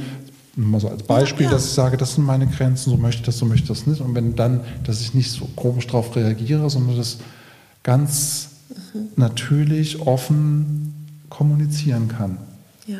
und das anders machen kann. Also ich habe Ja. immer die Möglichkeit, mich dahin zu verändern. Und das wünsche ich wirklich jedem, je, jedem Menschen, jeder Person, Ja. dass das möglich ist. Viele machen es halt nicht. Das kann man ja auch beobachten manchmal. Ja. Ich merke, Marcel, ich könnte dir tausend Fragen stellen. Es wäre ein eigenes Format. Ich stelle dir einfach Fragen. Wir können ja so eine, wir können So eine Reihe. eine Reihe draus machen. Ja. Aus dem allem, was wir gesagt haben, pickst du dir ein Thema raus und dann laber ich einfach drauf Ja, los. das würde mich Aber freuen. ohne den Anspruch davon, dass das die Wahrheit ist, weil es ist ja nur meine subjektive Wahrnehmung. Ja. So, aber Forschung interessiert mich halt. Das Ja, könnte man halt auch mal irgendwie so einbringen, welche Forschung es dazu gibt, weil das finde find ich da total spannend, Mhm. was da so für Ergebnisse sind, was das alles äh, mit unserem Gehirn macht, äh, wie unser limbisches System reagiert, wie unsere Aufmerksamkeit Ja. Netzwerke in unserem Gehirn bildet, wie unser Ja. Bauchgefühl entscheidet, unser Herz, was Ja. mehr, mehr Neuronen hat als unser Gehirn und all das, ja. wie unser Körper entscheidet darüber, wie wir uns fühlen. Also ich meine jetzt nicht der Körper selbst, sondern Mhm. Wie ich mich bewege, wie ich sitze, wie ich gucke, wie ich lache. Ja. Alles hat Einfluss und Auswirkungen auf das, wie ich mich selbst in meinem Leben erlebe. Unfassbar spannend. Wir gucken mal, was da passiert. Nee, schauen, schauen wir mal, ja. Also Marcel, dann wünsche ich dir jetzt erstmal ganz viel Freude beim weiter Babys produzieren für den Kindergarten, gedankliche und Projekte. Ne? Ich danke dir herzlich für die Einladung und wünsche dir auch viel Freude und danke. auch ganz viel Erfolg mit den Online-Coachings. Ist jetzt auch in der Echtzeit wieder so. Ja, dass da jetzt ganz viele äh, Klientinnen und Klienten danke. oder was dein Klientel ist, da dich äh, so dermaßen überraschen werden. Dass du es selbst fast gar nicht glauben kannst. ja, danke dir. Und wir sehen uns dann wieder bei der nächsten Weiterbildung bei dir. Wir haben gar nicht über Wingwave gesprochen, machen wir nächste Mal. Das machen wir das nächste Mal, genau. Ich danke dir sehr, Marcel. Ich danke dir. Das war das Interview und ich habe zum Ende wirklich gedacht, ah, das wäre eigentlich auch eine total schöne Folge, wo ich einfach so Fragen stelle und Marcel antwortet und wir gemeinsam über Themen reden können. Es hat uns beiden sehr viel Spaß gemacht. Wir hoffen natürlich euch auch. Falls ihr so denkt, ja, ist irgendwie eine gute Idee, auch gerade so äh, zu dem ganzen Thema, die Fragen, die man so hat, was Marcel ja auch gesagt hat, seine Leidenschaft, das zu schauen, was ist wie belegt und wo gibt es dazu Forschung, dann schreibt mir gerne, Marcel ist durchaus offen, dass wir da vielleicht irgendwas zusammen machen könnten für euch. Genau. Ja, und ansonsten, ich bin so eingetaucht in die ganze Weiterbildung und Ausbildung und ich begleite ja momentan auch eine wunderbare Coaching-Klasse als Assistentin von dem Ausbildungslehrer, dem ich da zugeordnet bin und erlebe da so eine schöne Zeit, weil ich Menschen wachsen sehen darf und sie begleiten darf und gleichzeitig äh, meine Weiterbildung mich auch enorm eingespannt haben und gefordert haben und ich so viel gelernt habe und ich hatte in der Zeit so wunderbare Klienten, dass das gerade mein Fokus war und jetzt bin ich aber auch wieder mehr hier und freue mich total auf eure Wünsche, weil vielleicht hat sich bei euch das eine oder andere aufgetan, wo ihr sagt, Mensch, Katharina, mach dazu doch mal bitte eine Folge oder das wäre mal ein ganz spannender Gast in deinem Podcast. Da lass mich das total gerne wissen. Ich persönlich arbeite sehr, sehr gerne mit EFT, also der Klopftechnik. Und da habe ich eine wunderbare Frau interviewt für dich. Die Folge kommt zum Wochenende raus. Mit der Petra Bernhardt habe ich gesprochen und sie spricht über EFT und das ist eine sehr praktische Folge, wo es sehr stark darum geht, was kannst du für dich tun, damit es dir noch besser geht, genau. Und ähm, dann werde ich am Wochenende eine ganz tolle Frau interviewen, die ähm, ganz viel weiß zum Thema Weiblichkeit, zum Thema ähm, die Frauen in der Geschichte unserer Zeit und die sich sehr gut auskennt mit den ganzen ja, wie soll ich das im weitesten Sinne sagen, mit den, ja, mit den Festen. Ne? Also ihr wisst ja, dass ich jedes Jahr die Rauhnächte zelebriere und die Rauhnächte sind ja nur ein Fest von vielen, die es über das Jahr gibt. Das ist auch ein anderer Kalender als der Kalender, in dem wir, als der Sonnenkalender, aber dazu wird sie noch viel, viel mehr sagen, die liebe Kaya. Die treffe ich Samstag. Also wenn du da noch akut brennende Fragen hast, dann stell sie mir sehr gerne. Und ansonsten wünsche ich dir ganz viel Spaß heute morgen, übermorgen und überhaupt. Und wenn dir die Folge gefallen hat und du so das Gefühl hast, hm, es gibt so den einen oder anderen, der sich zum Thema Coaching wirklich da auch interessiert und wer wissen möchte, empfehle doch super gerne diese Folge weiter. Da würde ich mich total freuen. Wenn du mehr zu Marcel wissen möchtest, zu seiner Ausbildung, schau mal in die Show Notes, da findest du alles Passende. Und wenn du mir ein großes Geschenk machen möchtest, freue ich mich riesig, wenn du diesen Podcast in deiner Lieblings-App abonnierst. Dann kannst du auch keine Folge verpassen. Und falls du die Möglichkeit hast, bei Apple, bei iTunes mir eine Rezension zu schreiben, mir eine 5-Sterne-Bewertung zu schreiben, würde ich mich riesig freuen. Ansonsten besuch mich super gerne auf Instagram. Da findest du dann auch einen passenden Post zu dieser Folge und lass mir gern deine Gedanken da zu dieser Folge. Ich wünsche dir einen tollen Tag und ich möchte dich daran erinnern, woran ich dich immer erinnere, denn das ist mein Lebensmotto, was ich gerne mit jedem Menschen teilen möchte. Du bist die Hauptdarstellerin in deinem Leben, nicht die Nebendarstellerin und schon gar nicht die Statistin. Deine Katharina.